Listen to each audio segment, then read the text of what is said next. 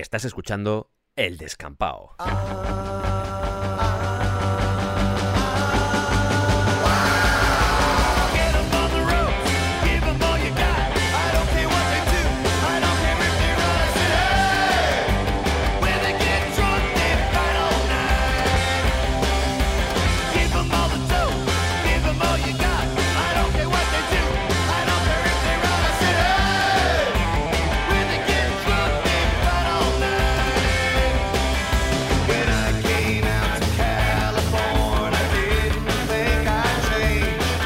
Bienvenidos al descampado.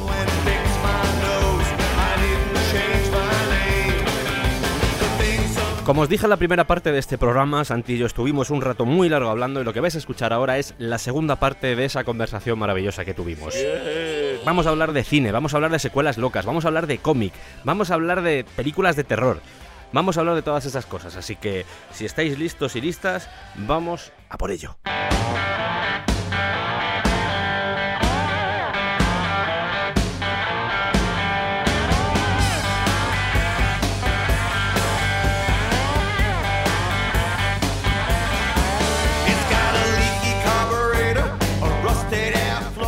Y llegamos al mundo del cómic porque el mundo del cómic tiene un montón de películas que sí, vamos a hacer esta película fantástica y maravillosa sobre Superman, pero al final pues no se hacía por múltiples motivos.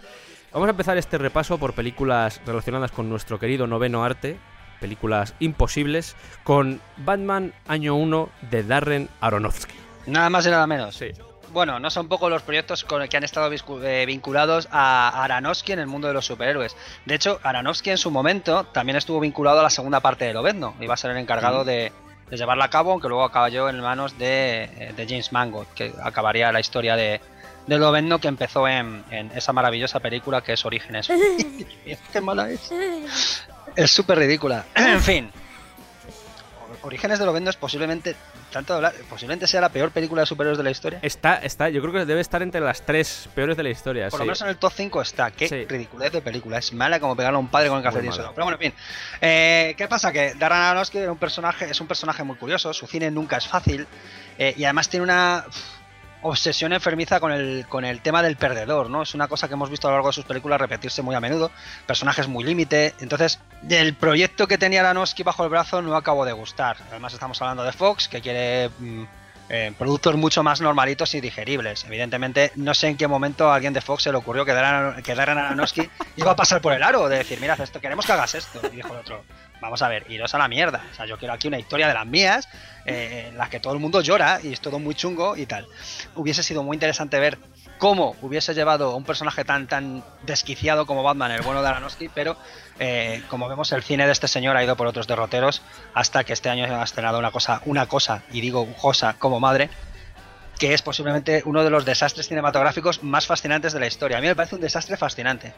Eh, no, no, es increíble esa película. ¿eh? Sí, sí, sí. No, no, no te puede dejar indiferente. Y, No, no y me, deja. me gust- me gusta tanto como me repugna. Lo ha conseguido. Es que, por hacer un poco de historia, acababa de salir o acababa de pegarse la toña del siglo Batman y Robin. Warner Bros. estaba acongojada y dice, ok, eh, hay que hacer algo nuevo con, con Batman. Claro, de hecho la película ante- eh, iba a haber una continuación de Batman y Robin, eh, Sí. como Batman triunfante o algo así, que va a De ser la despedida sí. de, de, de Schumacher de la, de la saga Batman. Sí. Pero como fue tamaña, tamaño Dijeron, no, no.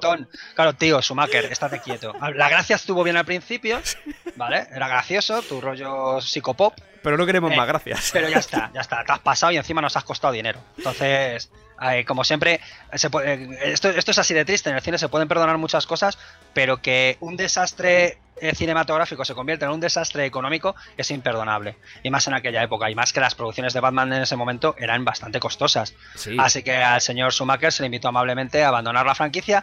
Y claro, dijeron, bueno, vamos a dar la vuelta a esto, vamos Sí. a intentar hacer un Batman más serio. Sí. Lo que pasa es que el proyecto se difuminó, quedó, quedó en nada. A eso voy porque em, Aronofsky venía de haber hecho Requiem por un sueño y le dicen, oye, adelante con este proyecto. E inteligentemente dice, Frank, Frank Miller, mira, eh, ya sé que estuvimos a punto de hacer una película sobre Ronin, que al final no se han ido adelante, pero me han dicho que haga Batman año 1. ¿Por qué no te vienes como consultor y hablamos un poco de qué podemos hacer? No como guionista, sino como consultor.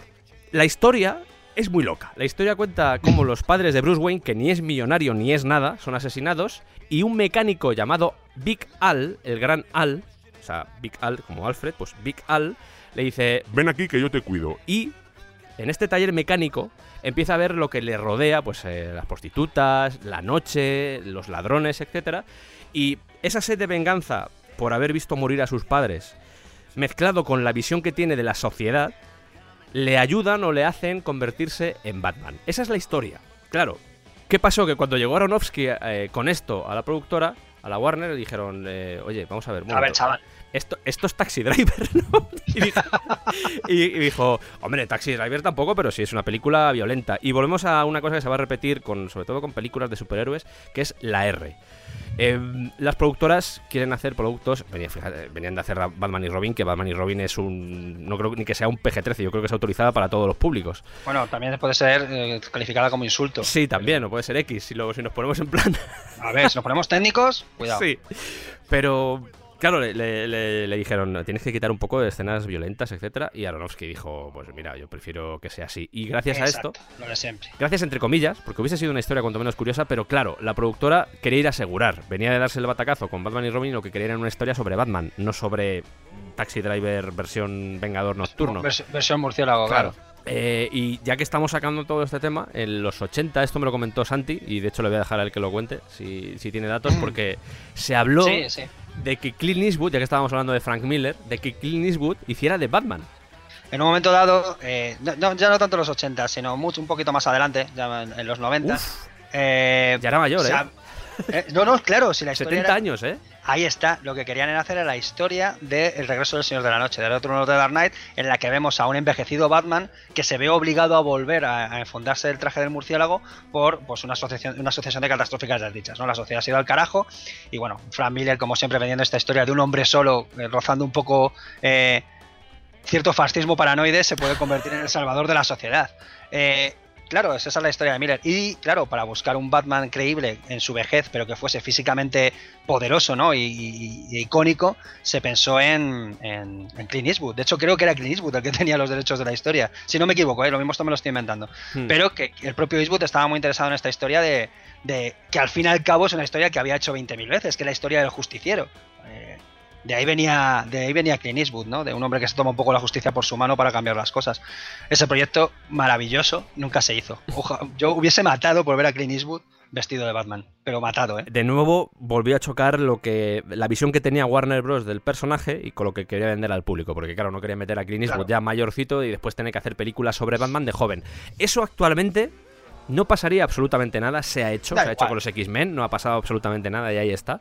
Pero en esta época era como, no, no, tenemos a este personaje y no queremos tampoco aquí andar yendo hacia atrás o hacia adelante. Y todo esto también desembocaría en Nolan haciendo Batman, así que tampoco nos... Claro, es verdad, es verdad, es verdad. No, nos preocupemos que todo ha ido medio bien. Es, es, tienes toda la razón. Hay un libro, ya que estamos recomendando libros, un libro que se llama Tales from Development Hell, The Greatest Movies Never Made que está escrito por David Hughes, que cuenta un poco también estos infiernos horribles de rodajes, por si queréis también conocer más películas. Hay un montón de películas que han sufrido este destino, como por ejemplo nuestra siguiente película, una película de Wolfgang Petersen que se iba a llamar, sorpresa, Batman vs. Superman, Asylum.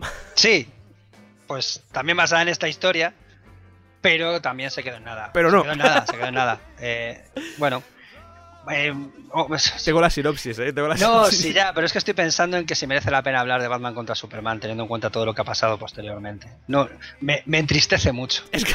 Me entra bajuna cuando, cuando hablamos de estas cosas.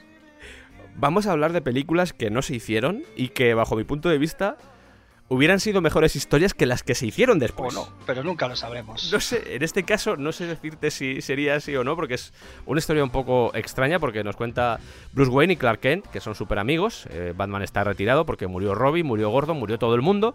Y Superman está divorciándose de Lois Lane, todo perfecto, y aparece una mujer que cambia la vida de Bruce Wayne y se casa con ella.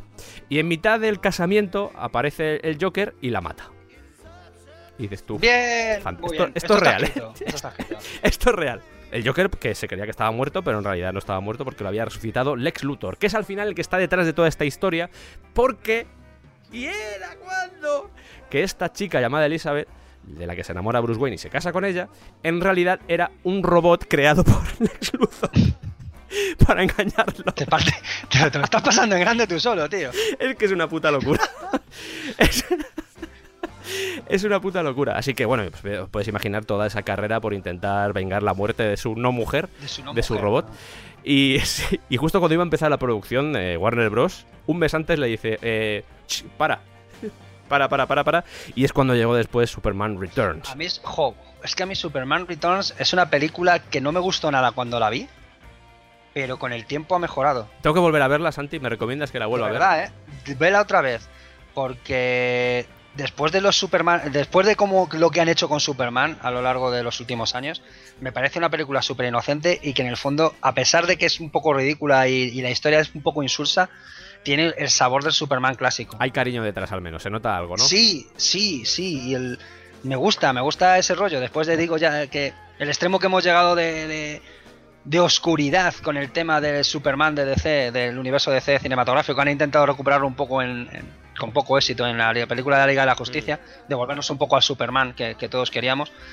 Pero esta película lo es y, tiene más... Eh, tiene más de amor por el Superman de Richard Donner, por ejemplo, mm. que, cualquier cosa que se ha hecho posteriormente. No es una gran película, ¿eh? No lo es.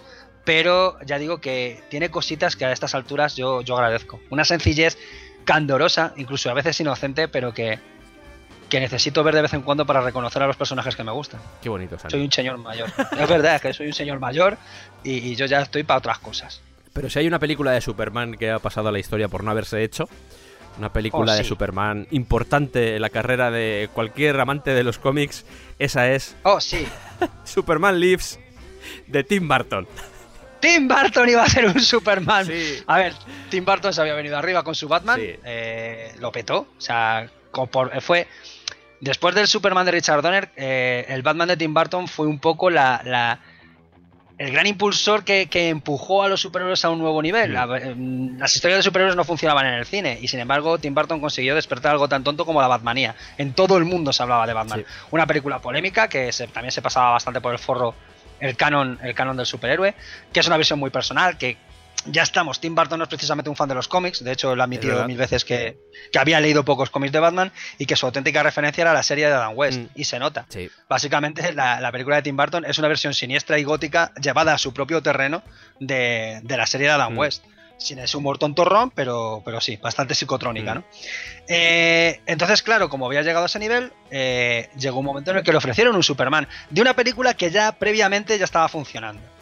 Vale, una película en la que había estado, por ejemplo, implicado el propio Kevin Smith. Kevin Smith. Kevin Smith, es un que todos le conocemos. Kevin Smith estaba cumpliendo su sueño de adolescente, una vez triunfa con Clerks, Malrats, todas estas eh, películas tan entrañables en las que hay mucha referencia a la cultura pop, mm. sobre todo a los cómics.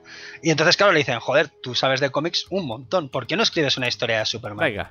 Entonces él llegó con su historia de Superman, que bueno, era bastante correctita por lo visto, tenía algunas innovaciones, también Kevin Smith es muy loco en este sentido de, de su forma propia personal de escribir películas, pero le dijeron que, bueno, bueno, gracias por los servicios, gracias por los servicios prestados y le mandaron a su casa, porque es que el productor de esta película, es que ahora mismo no recuerdo cómo se llama, John Peters. John, Peters, que, también había sido el de Batman, ¿eh? Ojo. Sí, sí, sí. De hecho, estaba detrás de hacer una película, ya que había hecho la de Batman, le había funcionado bien. Y eh, también, ojo a la época, porque la época había sido posterior a la muerte de Superman. Eh, a ese cómic, estamos hablando de cuatro o cinco años después, pero todavía seguía ahí en el, remanente en la sociedad y dijeron, pues se ha funcionado la muerte de Superman en los cómics, ¿por qué no hacemos una película que sea la muerte de Superman en el cine? Y además aquí... En el cine. ¿Os acordáis eh, cuando hablamos de la película de Rodajes Infernales, que hablamos de Superman también? Eh, mm. Hablamos de los Alkins. Y eran los que tenían los derechos de esta película. Y John Peters se, quedaron, creo que, sin licencia o algo similar. Y los derechos los compró John Peters, no la Warner.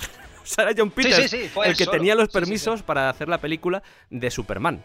Y como había dicho Santi, contrató a varios guionistas, parece que no funcionaba y al final dieron con Kevin Smith. Kevin Smith ha contado esta anécdota, esta aventura que fue Superman Lives en unas charlas, hay vídeos por YouTube de charlas que daban en universidades. Las conversaciones que tenía con Tim Burton eran surrealistas. Y con el eh, productor. Y con el productor. O sea, es que más John Peters llegó un momento que es que se, se vino arribísima. No, él viva arribísima. No, pero joder, pero con el Batman se nota que, que, que hizo bien su trabajo. ¿Sabes por qué? ¿Sabes por qué? Eso lo cuenta. Hay un documental en el que cuentan toda esta aventura de Superman Lives, un documental que podéis ver que es fantástico, además que lo hicieron a través de crowdfunding. Tim Burton señala algo muy importante, que es cuando hicimos Batman nos fuimos a rodar a Londres. Y este hombre, John Peters, vive en Los Ángeles. Entonces él no tenía todo el control o le costaba controlar todo lo que estábamos haciendo en Londres. este Superman se iba a hacer en Los Ángeles y el tío, cuando se estaban haciendo los diseños de la producción, llevaba a sus hijos a que dieran el visto bueno. es que los llevaba. sí, sí, y además con unas ideas loquísimas en plan, ¿y si metemos un, no que sé, un tiranosaurio marciano blanco? Sí, se le ocurrían esas ideas absurdas y además que claro, como era el tío de la pasta, todo el mundo decía, ¿en serio? Y él decía, sí, Claro, eso era un problema. Cuando el productor se olvida de que es el productor y quiere ser un creativo más y además con una voz demasiado poderosa, ocurre lo que ocurre. Que al final ese fue el gran desastre de Superman Lives. No fue Tim Burton. Eh, bueno, y Tim Burton también tiene mucho que ver. ¿Por qué? Porque se encargaba del casting y del diseño. Todos, creo que todos hemos visto la foto de, porque esto es importante, Nicolas Cage vestido de Superman. Nicolas Cage fue elegido protagonista para esta película. ¿Vale? Nicolas Cage es el anti-Superman. Encima con... Sí, sí, ya eso. Pero encima con una melenaza, una melenaza que, que, el Superman de la época sí que llevaba ahí un mullet muy extraño, pero en la cabeza de, Nicolas Cage queda doblemente extraño. El diseño del traje era, era, era, no sé, eh, Da mucho miedo, da mucho miedo. Hay un vídeo de las pruebas de vestuario que es absolutamente delirante, delirante, me, flipa. Y eh, ya no solo eso, sino es que cuando tú crees que el diseño de Superman ya era bastante peculiar, el diseño de Clark Kent, que iba con camisas hawaianas, o sea, era todo muy raro, muy raro. Entonces, eh, y encima de eso, unido a las ideas que de guardia, de, vamos, de bombero, que estaba metiendo este señor en la película, eh, porque el malo iba a ser Brainiac, bueno, era una, una locura, era una locura el tema finalmente, pues estaba cantado que con una persona tan obsesiva y tomando decisiones tan raras e impidiendo además que cierta gente hiciese su trabajo, a estas alturas ya Tim Burton era un director al que no era tan fácil decirle, mira chaval, vas a hacer esto. No, ya había demostrado que tenía una personalidad marcadísima, que su tipo de cine es el que es. Bizarro, sí, y a lo mejor su Superman hubiese molado, pero lo que es cierto es que según vas viendo a poco a poco el proceso de creación de esta película, estaba destinada al más rotundo de los fracasos y quedarse en una maravillosa anécdota como la foto de Nicolas Cage con su pelazo y con el traje de Superman. Es maravilloso. Es que si analizamos el guion desde su origen, desde antes que entrara Kevin Smith, o sea, la historia contaba ese Doomsday que llega a la Tierra, mata a Superman, pero en las últimas palabras que pronuncia Superman, deja embarazada a Lois Lane, no me lo estoy inventando como antes, esto está escrito, y Lois Lane tiene un niño que a la semana se convierte en Clark Kent Superman. Este era el guion original. Luego llegó Kevin Smith que se montó una historia de que llega Brainiac y mete la ciudad de Metrópolis en una botella, dentro está Superman. Eso es, una botella, es una historia, y además que es una historia súper clásica, que es una historia que hemos leído todos. Salía, salía un montón, salía Cyborg, salía Deadshot, salía un montón, claro, pues los personajes que se quedan enganchados en la ciudad, básicamente. Y cuando entra, él fue el que dijo, oye, pues molaría meter a, Tim Burton. Y cuando entra Tim Burton dice, este guion de Kevin Smith no me gusta. Mete a su guionista, que es el guionista que había tenido en Batman Vuelve, le dice, oye, pues hazte a tu forma el guion, se van un poco más al espacio, empiezan a meter sus cosas. Pero es que entra en juego un tercer guionista que coge otra vez la historia. Claro, esto lo estaba viendo la, productora. No ya John Peters, sino ya los estudios. claro, estaba diciendo, ¿qué coño estáis haciendo? ¿qué está, ¿Qué está pasando ahí con tanto guionista? No entendía nadie nada. Es más, en estas charlas que hace Kevin Smith sobre esta película, cuenta que tenía reuniones con John Peters. A John Peters le gustaba que le leyeran el guion. Era una cosa que Kevin Smith decía, pero ¿de verdad tengo que ir a tu casa a leerte el guion? Y, y entonces se ponía Kevin Smith a leerle el guion a John Peters, John Peters tumbado en, en un sofá, poniéndose así con los brazos en alto, como haciendo como si fuera un, como si estuviera viendo una pantalla así en la sí, sí, visionando, Y el otro leyendo, y entonces decía esto está negado por John Peters. No, la verdad es que no sé muy bien a quién creer de los dos, pero Kevin Smith dice que una de las cosas que le requirió John Peters, John Peters por cierto, que había sido había entrado como peluquero en Hollywood, y había sido pareja de Barbara Streisand, de hecho, o había sido había trabajado para Barbara Streisand y a partir de ahí sido pareja, sí. se, había convertido en productor. Le dice, vale, eh, tengo tres cosas que decirte sobre el guion de Batman Lips. No quiero que huele, porque queda muy mal en pantalla que huele Superman, queda como el culo. Cuando lo hacía Christopher Reeve no me lo creía y eso es mierda. Esto lo, no ha negado Peters. El segundo punto era, no quiero verle en ese traje, en ese traje de mierda, ese que parece que lleva con los gallumbos por fuera. Me parece horrible. Esto también está negado por Peters. Y la tercera opción, que esta es la famosa y conocida, que es la de, tiene que aparecer una araña gigante. La, araña cazarniana. No sabía... bueno, en fin. Pero Pero hay más araña cosas. gigante. En la Fortaleza de la Soledad, John Peters le dice a Kevin Smith, oye, tienes que meter a alguien que defienda la Fortaleza de la Soledad. Y Kevin Smith le dice, pero si es la Fortaleza de la Soledad, no hay nadie.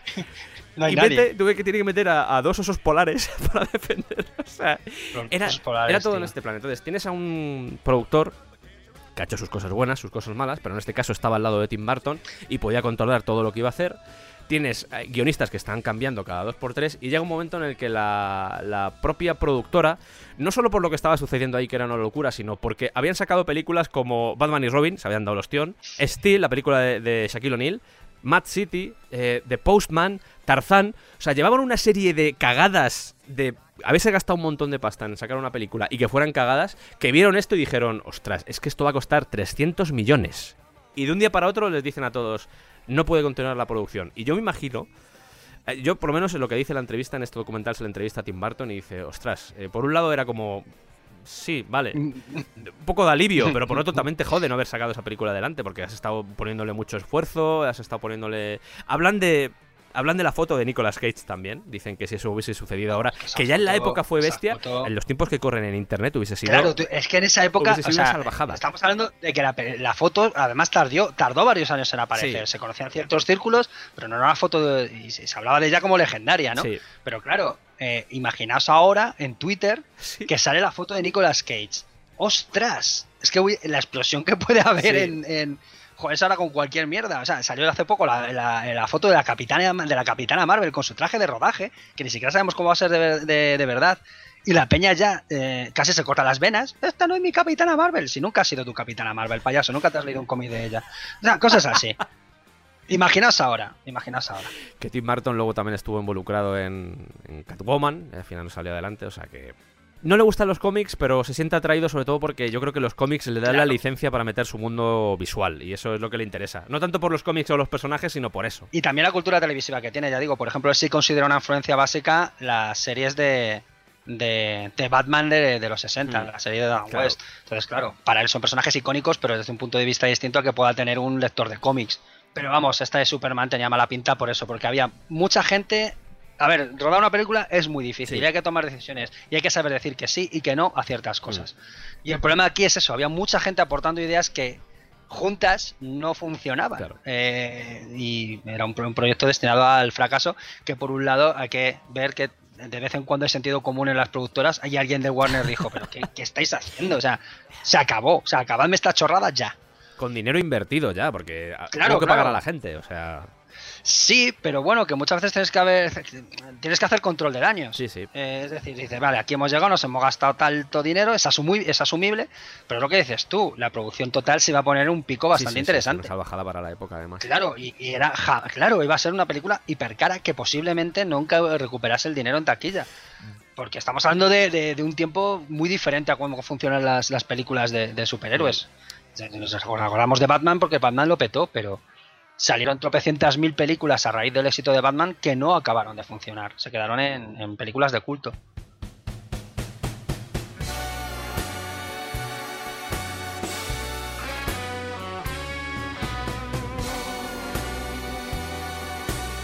Bueno, y si tenemos que hablar de proyectos de cómics, es, es inevitable eh, hablar de una película que personalmente hubiese, creo, opino que hubiese sido algo genial, ¿vale? Por los Sí. implicados, por los implicados. Estamos hablando de una Liga de la Justicia que tenía como director a George Miller. George Miller, director de Max Max, que nos ha sorprendido el buen, eh, la buena forma en la que está, a pesar de su avanzada edad, con un peliculón como Mad Max Furia a la carretera. Hmm. Miller bueno, es- tiene una trayectoria incontestable con, con- con grandes éxitos como la saga Mad Max e incluso Sí. como Dave Cerdito Valiente, que os parece una chorrada, pero tiene un Oscar por esa peli. Sí. O sea, no, no, no, no nos riamos tan fácilmente, ¿de acuerdo? Y luego tiene películas, le ha dado mucho a la animación, luego tenía por ahí Happy Feet, que a mí es una película que no me gusta mucho, pero bueno, tiene sus fans.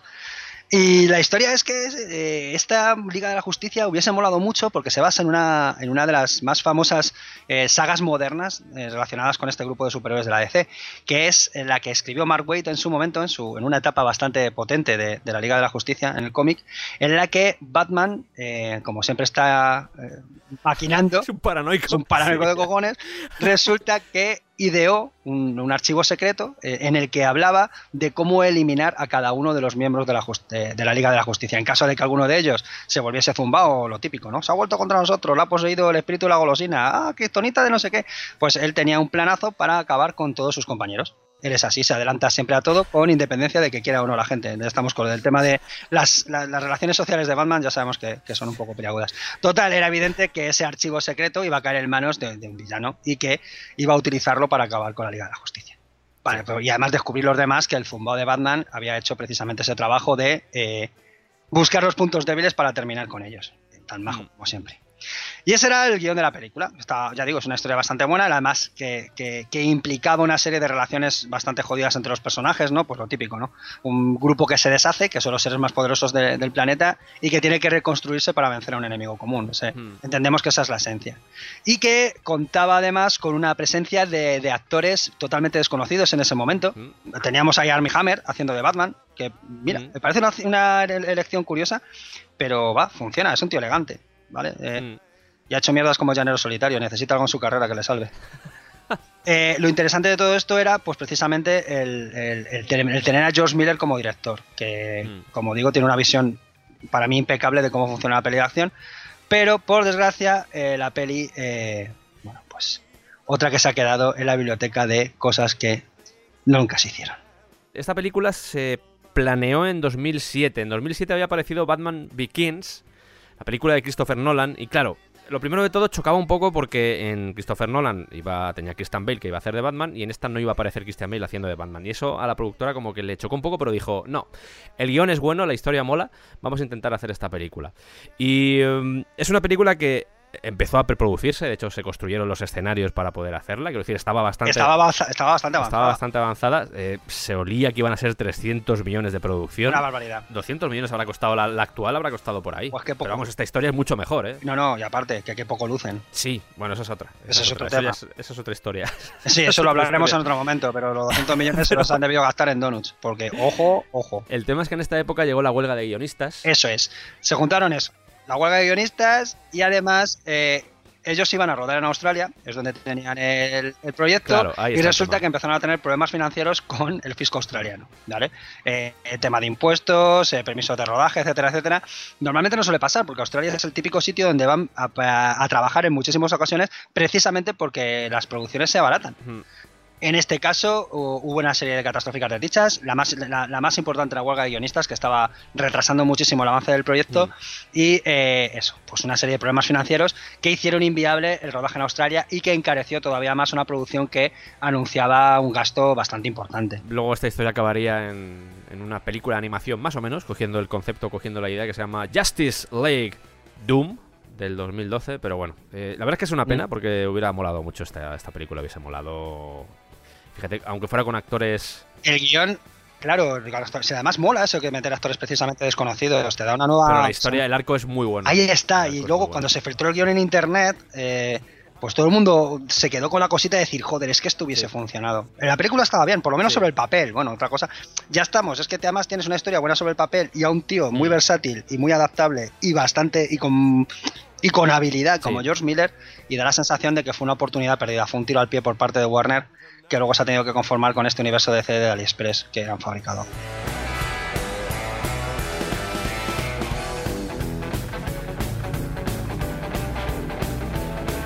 Estamos hablando todo el rato de DC, pero también hay películas en Marvel. De hecho, yo creo que es un buen comienzo sería ese esa Hulka con Brigitte Nielsen, Nielsen pintada de verde. Esa película realmente nunca se supo exactamente si iba a existir o no. Eh, fue un poco tentar, tentar un poco el mercado, pero sí que es, cierto, ¿eh? existen, existen las fotos de Brigitte Nielsen disfrazada de Hulk. Y además hubiese dado el pego mogollón, porque Brigitte Nielsen era un bicharraco, era una mujer muy grande.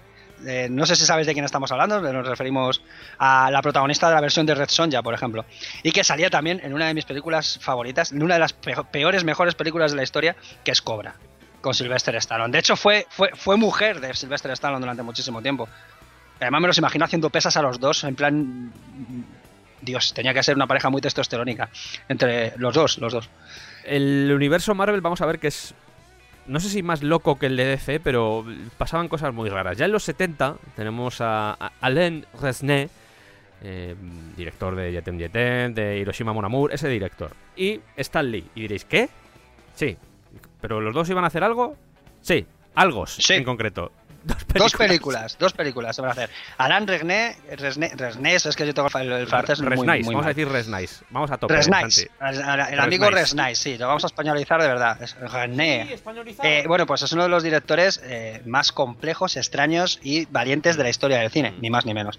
Ha hecho películas que rozaban lo experimental o directamente eh, se metían de lleno en, en un modelo narrativo que poco o nada tenía que ver con, con el cine convencional. La droga, Dos dilo películas. claro, Santi. Sí, la sí, no, a mí me, me- me flipa. Hiroshima Mon Amour, por ejemplo, que Sí. es una película referencial de, de los años 50-60 y sobre todo una película que a mí me fascina que es El año pasado de Marienbad Sí. que es una de las películas más extrañas, pero al mismo tiempo más hipnóticas y absorbentes que vayáis a ver en vuestra vida. Mm. Es una historia que, que no es una historia, es una historia que se va construyendo poco a poco, en la que unos personajes hablan de una historia que nunca ocurrió, y es como una especie de eso, de, de, de metaliteratura, por decirlo de alguna manera. Y la historia se va construyendo según los personajes la van contando y, y- y eso, resulta hipnótica. Es una película que no, no puedes esperarte eh, una continuidad, una linealidad como podamos tener en un guion convencional. Y, y como digo, es una de mis pelis favoritas. Ya salió otra vez el Cultureta. ¡Cultureta! Eh, vete al Cine Club deja de hacer podcast. ¿Qué tal, Cine Club? Háblanos de la Liga de la Justicia. Vete al Cine Club, pesado. Ahora vamos. Ahora Con vamos. El cine ucraniano ese que ves tú, vete ahí. Sí, vaya usted. Ah, perdón, ya, ya lo he acabado. No, no, aparte, no me, no me hable usted de irse, señor Antonio.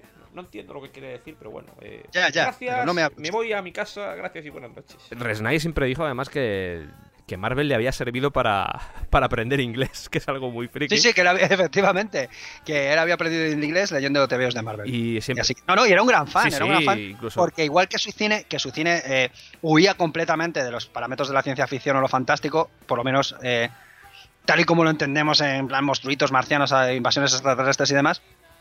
Sin embargo, él decía que disfrutaba muchísimo de esa clase de historias Mm. y que precisamente eran los cómics donde encontraba ese punto de encuentro con, con narraciones que, te- que, que iban por esos, por esos derroteros. Creo que estuvo interesado incluso en hacer una película de Tintín de la- en la Isla Negra, si no me falla la memoria. O sea, que era un tío que, que le gustaba ese mundo, que se encuentra con Stanley y dice, "Oh, mi héroe, por decirlo, por llamarlo de alguna forma, es, eh, es mi héroe, el héroe de mis cómics. Y empieza a hablar con él, tienen, buena, buen feeling entre ambos. Y dicen, oye, ¿por qué no hacemos algo entre los dos? Y de ahí surgen dos películas. La primera de ellas se iba a llamar The Inmates, Los Prisioneros. The Inmates, eso es. Ambos tenían claro que no querían hacer una película sobre cómics. Eso es. La película podía parecer un cómic, pero no querían que fuese ningún cómic conocido. Querían hacer dos películas que se separasen totalmente de eso. La Ya primera era. estamos. Ahí también Stan Lee encontró un medio para demostrar que era un escritor más allá de, de esos Bueno, cómics de vamos a Marvel. ver Sí, sí, sí, ya, sí, ya. Vamos a ver eso porque. Si todos conocemos a Stan Lee. Claro, pero sí, pero viene bien recordarlo. El- era una historia de ciencia ficción, eh, supuestamente con carga filosófica, depende a quién le preguntes, porque si le preguntas a Stan Lee te dirá que era una historia romántica en la que vivía una pareja en el Bronx y de repente pues aparecía o surgía o acontecía una invasión alienígena. Esa era la historia en principio. Esa era la historia. sí. Resné- el, el tratamiento era de Stanley y Resnais le dijo, oye, pues mm, hazte el guion, ¿no? Y Stanley dijo, "Eh, no, mejor que lo haga un guionista. Porque es lo que llevaba haciendo toda Es que ahí está el tema. Eh, la capa- a ver, uf, nos vamos a meter en un berenjenal, ¿vale? Pero No, no, no, no. Ya, ya hablamos de Stan Lee, por cierto, en un especial del lado oscuro del cómic, hablamos un poco de Stan Lee que hacía esto, que directamente le llegaba... Lee, creativamente, eh, bueno, pues Tenía buenas ideas, pero las desarrollaban otros, ¿sabes? o tenía muy buenas ideas que le sonaban de alguien que se le había contado. Vamos a ver. Yo siempre hago una separación. Stan Lee merece su lugar en la historia del cómic y todo eso, pero seamos sinceros, como autor eh, es muy discutible. Es una persona con muchos grises. Y si no, que se le pregunten a casi todo el mundo que ha trabajado con él. Pero Mm. la, la, la labor de editor de Stan Lee para mí es incontestable. Eh, no se puede Sí, discutir ese, ese trabajo que hizo el Marvel y que llevó a Marvel a ser lo que es, independientemente de su labor creativa, que como digo ahí ya podemos discutir muy mucho su Sí. autoría y su modo de trabajar. O de Jack Kirby y toda la gente que estuvo por ahí, Romita, etcétera, etcétera. Sí, que Estoy de acuerdo pregunta- pre- preguntarle a esa gente eh, a Ditko, a toda esta gente, sí, a ver qué, qué opinión qué, tienen de opina, qué opinión tienen de Marvel, de, vamos, de, de- de aquí. Y bueno, igual, luego también como editor, quiero decir que tuvo eh, el valor de dar el sí y de gestionar ciertos momentos, pero también vaya, los, los dibujantes no estaban muy contentos con el tema de los royalties, sabemos todos cómo ha funcionado Marvel siempre, o sea, Sí. es lo que pasa, Uf, que Stan. Lee es un personaje bastante más turbio de lo que la historia se ha encargado de construir, ¿vale? Eh, Sí. Y poco a poco se van sabiendo cosas, salen documentos, salen eh, personajes que vivieron la época contando sus experiencias en el bullpen de Marvel y, joder, hay que vivir con lo que es, no se puede idealizar un personaje porque al fin y al cabo es un ser humano. Sí, y además un señor mayor afable ahora Claro. que, claro, dices tú, ah, este Hombre, Y no, y estamos hablando de una época en la que era un superviviente. No, no llegó a ser Bob Kane, no era tan hijo de puta, pero es por lo menos se ve que disfrutaba con lo que hacía. Sí, no, no, hiciera bien o mal, muy entusiasta. pero se y- disfrutaba. Bob Kane no, o sea, Bob Kane no disfrutaba. Bob Kane era otro, otro mundo. Supo vender la marca Marvel como nadie lo ha hecho jamás. Eso es. Eso, hay, es. eso hay que, hay que vivir con ello. Pero también es cierto que ese personaje afable y entrañable que él, que, que él mismo también se ha encargado de construir, ¿eh? Eh, es otra cosa. Es otra cosa. Es un ser humano, es un mercader, al fin y al cabo. esas- en estas historias de mercaderes, claro, en estas historias de mercaderes, las cosas son, son más turbias de lo que de lo que ese país de piruleta y fantasía nos ha hecho creer que Marvel parecía que entrabas y, y- y llovía confeti. No, Marvel era un lugar muy duro en el que había que sobrevivir, había mucha competencia y, y mucho dinero de por medio. Hmm. Después de este despelleje a lo Hellraiser que le hemos hecho a Stanley, podéis imaginar que este guion no fue adelante, no, no eh, salió. tío, eh, eh, otro. El Principito, Sting, eh, seguimos. Hitchcock y ahora Stan Lee. queredme, queredme. No lo hago aposta. El segundo guion se llamaba The Monster Maker. Es un... Yo he leído la historia y dices, ¿qué? ¿Eh? ¿Cómo? Vale, ok. El guion era sobre un productor de películas de terror. Eh, yo un poco también... No sé si basándose en la vida de poco Stan Lee, autobiográfico. sí, un poco... Pero La vida me va así.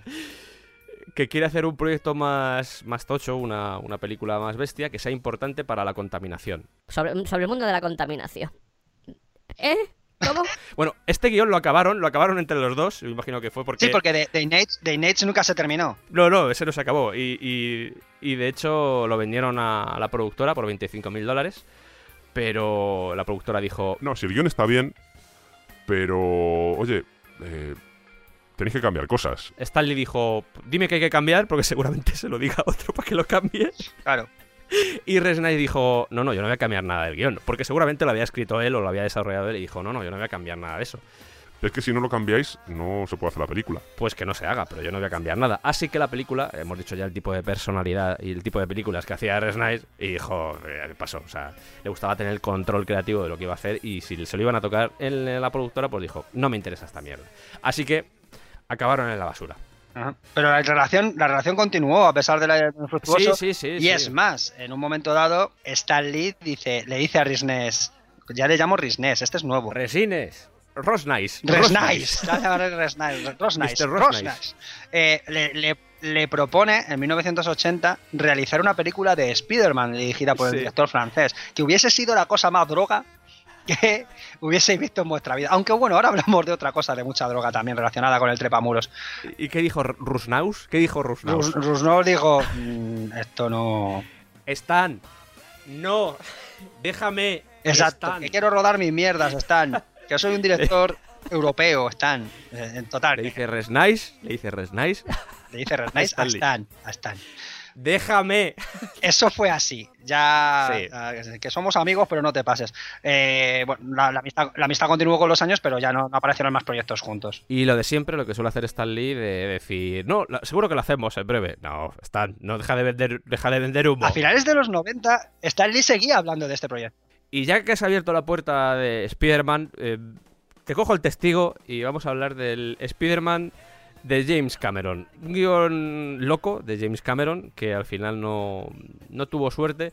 Entre otras cosas porque se metió en un berenjenal de permisos, de bancarrotas, un infierno auténtico que os vamos a contar con mucha cariño a continuación. Adelante, Santi. Con mucho cariño, con mucho cariño. A ver, a ver, vale, James Cameron, Sí. vamos a ponernos en situación. Estamos a mediados de los 90 y el amiguete acaba de reventarlo con Mentiras Sí. Arriesgadas, una comedia de acción genial, que a mí me parece divertidísima. La más cara hasta la época, ojo. Sí, eh. sí, sí, sí, James Cameron. La película más cara hasta James la época. Cameron, como siempre, teniendo cuidado con los presupuestos, ¿vale? Sí. A ver, ¿cómo contamos esto? En esta producción estaban implicados, eh, sobre todo, Carolco Pictures. Quedaos con este nombre, Carolco Pictures, Sí. ¿de acuerdo? Carolco Pictures. sí. Eh, es una productora bastante importante que fue y subrayo el pasado, fue bastante importante, ¿de acuerdo? ¿Qué pasaba? Eh, uno de los problemas que vamos a encontrar, ahora Sergio os va a contar la cronología de los derechos de Spider-Man. ¿Por qué? Porque resulta que a principios de los 90 Marvel se encuentra en una de las crisis más brutas que, que- que ha sufrido jamás. Ahí está el tema. Entonces llega un momento en el que tienen que vender personajes cinematográficos, los derechos de sus personajes cinematográficos a distintas productoras para conseguir algo de financiación y que la empresa no se hunda. Marvel estuvo a punto de desaparecer, literalmente. De hecho, ese problema continúa hasta hoy. Cuando han querido recuperar ciertos personajes ha sido prácticamente imposible. Entre ellos Spider-Man hasta hace dos días no era propiedad de Marvel. Lo mismo pasa con los Cuatro Fantásticos. La franquicia mutante no pertenece a Marvel, pertenece a, a Fox y así Mm. ha ocurrido con, como digo, con, con diferentes personajes que en su momento se vieron obligados a vender. Por supuesto, vendieron los más jugosos, que eran los que más dinero iban a sacar, y además en ese momento Marvel ni se imaginaba que con el tiempo iba a crear su propia productora. Con esto salva los muebles. Nos encontramos a principios de los 90 con un montón de personajes esparcidos por el universo Hollywood. Sergio, adelante. que vamos a ver por qué acabó en las manos de quien acabó. O sea, contando toda la historia. Y la historia es tremenda, como he dicho antes. Es un festival de la demanda y el festival de la bancarrota, porque parecía que Spider-Man iba acabando con todas Las, las, por las que las pasaba. compañías en las que entraba. Sí. 1985, la Canon, la productora Canon, de la que hemos hablado muchas veces, entre otras, eh, cuando hablamos de, De mierda en general. de Conan, de la Conan Exploitation. Está por- es lo que te iba a decir. Está en especial de niñas por ahí pidiendo, pidiendo guerra. ¿eh? Sí. Pues detrás de la Canon estaban Golan y Globus, dos señores pues que eran un poco, o sea, Piratas. Sí, un poco piratas. Y le compran los derechos de Spider-Man a Stan Lee. Pero claro, 1985 tampoco era una época para. para superhéroes, no estaban muy de moda. Así que empiezan a buscar. Pasan un par de años y se ponen a buscar. Pues a ver quién puede dirigir esto o quién puede escribir esto. Por ahí pasa Top Hopper, por ahí pasa Albert Piun, que me gusta mucho el apellido Piun. Que diréis, Albert Piun es el director del Capitán América, de la película del Capitán América. No de las. No, modernas no, no, no. de la Ojalá. película antigua de Capitán América. Y al final eh, anuncian, muy como hacían normalmente Golan y Globus, el típico, esa típica técnica también muy de los Salkins, esa típica técnica que consistía en decir, bueno, eh, parece ser que nuestra película la va a dirigir James Cameron. Y James Cameron dice, pero si, ¿cómo? Si solo hemos hablado, pero yo no les he dicho que la vaya a dirigir. Y dicen, además, vamos a tener a Arnold Schwarzenegger haciendo del Doctor Octopus Con dos cojones. no había guion. o sea, no había guion. No había nada. Y James Cameron se queda como, pero, pero, pero, eh, ¿lo, lo estás diciendo en serio? Así que dice, vale, voy a escribir un guion de, de Spider-Man, pero en vez de hacerlo con, con la Canon, me lo voy a llevar a Carolco, con la que ya había hecho Terminator 2. Y aquí empieza el Festival de la Demanda, porque la Canon demanda a Carolco. Carolco demanda a Viacom y Columbia, que eran los que tenían los derechos del personaje, para el vídeo doméstico. Y por si eso fuera poco, la 20th Century Fox tenía un contrato con Cameron de exclusividad y le demanda también a James Cameron. Todo el mundo, todo el mundo denunció a todo el mundo. Además de esto, empezamos a ver que a partir de 1995, Carolco se va a la porra, porque sacan eh, La Isla de las Cabezas Cortadas y Showgirls, que vamos a hablar de ellas después, Dos películas, dos películas maravillosas. y se va a la mierda. Nadie lo esperaba, ¿eh? Nadie lo esperaba. Marvel, lo que comentaba antes Santi, también está en plena crisis y la licencia que ya había expirado, ya no era, ya los propietarios no eran Carolco ya obviamente ya no tenía que tener esa licencia, ni la Canon tampoco porque también se había ido a la mierda, pues esa licencia se queda por ahí flotando y dice Marvel, ok, volvemos a tener ahora esa licencia de Spider-Man, ¿a quién se la vendemos? A Sony. A Sony. Pero claro, por ahí aparece la Metro Goldwyn Mayer que demanda al resto, en plan, no, no, Spider-Man es nuestro. ¿Por qué? Y aquí viene ya el giro final. Porque dos ejecutivos de la Metro Goldwyn Mayer se pasan a Sony llevándose los derechos de Spider-Man y una vez ahí empiezan a hacerle chantaje. Es que esto es complicado. Sí, sí, El- sí, es un Tetris. Es un Tetris cojonudo. le dicen a sus antiguos compañeros de la Metro Goldwyn Mayer, ok, nosotros queremos hacer Spider-Man y queremos quedarnos con los eh, permisos o con los derechos de Spider-Man y nosotros os dejamos los de James Bond para que podáis hacer películas. Y claro, al final, después de un conflicto de la leche por licencias, etcétera, sucede eso, sucede que la Metro Goldwyn Mayer se queda con James Bond Claro, claro, y claro. Spider-Man se queda en Sony. Pero por esos dos... Un tamallazo, un tamallazo hollywoodiense. Vale, pero, Pero tremendo. claro, al final se llevó la agua del gato al agua Sony, que fueron los que iniciaron la eh, saga que, hoy conocemos de Spider-Man, ¿no? Con, con de Raimi, Sam con Raimi. Sam Raimi de director, a principios del siglo XXI. Que cogió bastantes elementos de, de la, de la película que iba a ser de, de James Cameron. So lucky, he's just way much too much. tampoco vamos a decir que tenía buena pinta el proyecto, ¿eh? Eh, había cosas extrañas, eh, La, como la escena, la escena. Claro, no, Santi. bueno, había una escena La final, escena. había una escena final en, en el World Trade Center donde eh, ahí pues eh, había una batalla final contra un enemigo poco definido, porque en teoría iba a ser eh, el Doctor Octopus, pero también había por ahí un Electro y un Hombre de Arena, eh, también se estaban trabajando eso. Entre otras cosas raras que veíamos en ese guion, era unas... Joder, definida así, ¿eh? Una escena de sexo arácnido en la que se supone que zumbaban en lo alto del puente de Brooklyn Spider-Man y Mary Jane eh, imitando los movimientos de apareamiento de las arañas. Así que yo por mi parte agradezco mucho que esa película nunca saliese a la luz, ¿vale? Eh, vaya. No tenía buena pinta, no tenía buena pinta. Igual que hemos dicho que la de Miller de la Liga de la Justicia molaba, esta no. Os hemos hablado ya de, de esto que estaba sucediendo en los años 90, pero actualmente, en los tiempos que corren, pues Josh Whedon siempre ha estado detrás de Wonder Woman, ha estado detrás de Batgirl. De hecho, no sé si se acuerdas la que se lió cuando se filtró el guion de Wonder Woman, que se le acusó de sexista. Algunos momentos un poco, un poco chungos. Pero, por acabar un poco ya esta etapa de los cómics, hay una última película que mm, iba a salir un poquito antes de... No, recuerdo ahora, antes de que empezara toda esta maraña de películas de Marvel, que yo creo que fue la que le puso las pilas a DC, entre comillas, porque luego intentó emularla, in- intentó separarse demasiado de lo que estaba haciendo Marvel y eso yo creo que le ha pasado factura, pero había una película originalmente, una película dirigida por las hermanas Wachowski, que era la película de Plastic Man. Plastic Man, os hablamos de ese personaje en el programa que hicimos con Javier Marquina, Superhéroes de mierda. Es un personaje que es muy poderoso, hay que reconocerlo, Plastic Man es muy bestia, pero claro, mm, estamos hablando antes de que llegara este universo oscuro de Zack Snyder y querían hacer una película que fuera buen rollera. Es una comedia, Posiblemente claro. fue... Sí, es una comedia, claro, entonces igual fue un error no haber tirado por ahí porque... Es que Plastic Man cuando acaso, es un personaje bastante macarra, es un personaje muy peculiar, Sí. que, que cuando aparece no es un personaje para a lo mejor tener colección propia, aunque tiene etapas maravillosas. Hay una de Kyle Sí. Baker que es eh, Sí, es verdad. genial, genial. Eh, Además, más Kyle Baker es un dibujante que a mí me flipa y un guionista súper divertido. Sí. Entonces tiene esos momentitos. Si se hubiesen tirado por ese rollo de comedia macarra, sin duda hubiésemos hablado de una peli bastante, bastante interesante. Hay muchas películas más de cómic, otra cosa no, pero han salido proyectos para aburrir de películas relacionadas con el mundo del cómic. Pero bueno, estas son las que hemos elegido.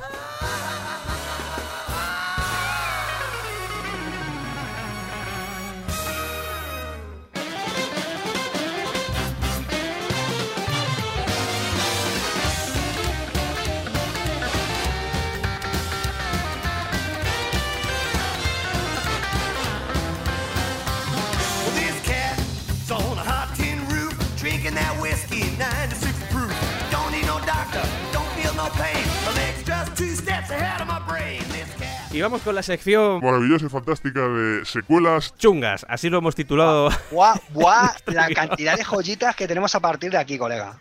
Buah. Y qué mejor forma de empezar que con Gladiator 2. Toma Jeroma, eso existe, ¿vale? No nos estamos inventando nada.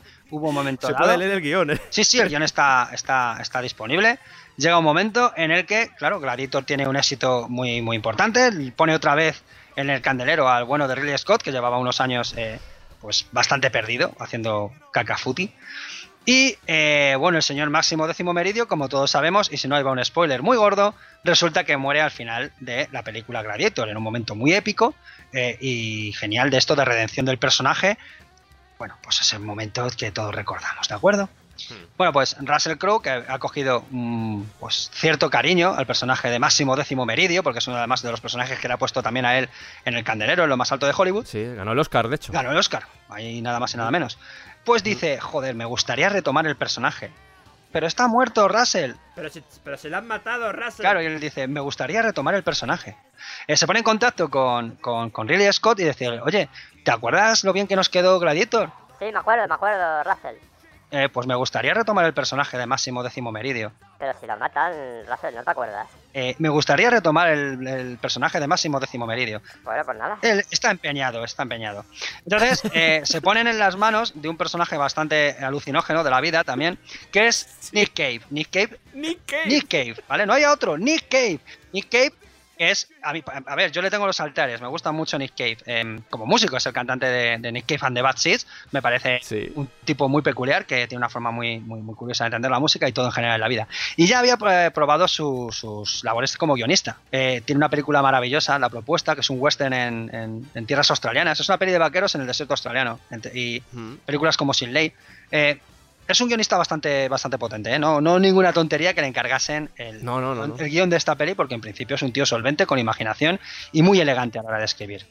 Pero, pero, vamos a contar un poco la sinopsis, la sinopsis de lo que pretendía Nick Cave vender como la segunda parte de Gladiator. Por favor. Dos. Vamos allá. Resulta que nos encontramos con Máximo, Máximo Meridio, ha muerto. Eh, bueno, como ha cometido una serie de fallos a lo largo de su vida, está en una especie de purgatorio. Resulta que los dioses romanos le ofrecen la oportunidad de saltarse este, este purgatorio para entrar en, el paraíso, bueno, en el paraíso, en los campos elíseos o donde sea, donde van los romanos, para encontrarse con su hijo y su esposa, que al final de todo su única motivación era esa, eh, morir, o no morir, pero morir de la forma más honorable posible para encontrarse con esta familia perdida. ¿Qué le dicen los dioses romanos? Le dicen, hay un dios que nos está quitando nuestro poder y presencia, que es el dios cristiano, así que vas a volver a la tierra a matar a Cristo. Esto no nos lo estamos inventando, ¿de acuerdo? No nos lo estamos inventando. Pero esto no queda aquí. Sí. Llega, No, no, no. llega a la tierra, ¿de acuerdo? Y descubre que ese Cristo, ese Dios cristiano que viene aquí como en plan redentor, es nada más y nada menos que su propio hijo. Ese hijo perdido se ha reencarnado en la tierra como Dios, como Cristo. Entonces resulta que se da cuenta de que los dioses le han mandado, los dioses romanos le han mandado a matar a su, a su, a su propio retoño. Y se cabrea. Claro, y se dice, cabrea. oh, soy Máximo Meridio y esto tendrá eco en la eternidad y me uno a mi hijo. Esto, esto, esto es real. Se une a su hijo Sí. y hay una especie de guerra entre ese dios cristiano y los dioses romanos vengativos.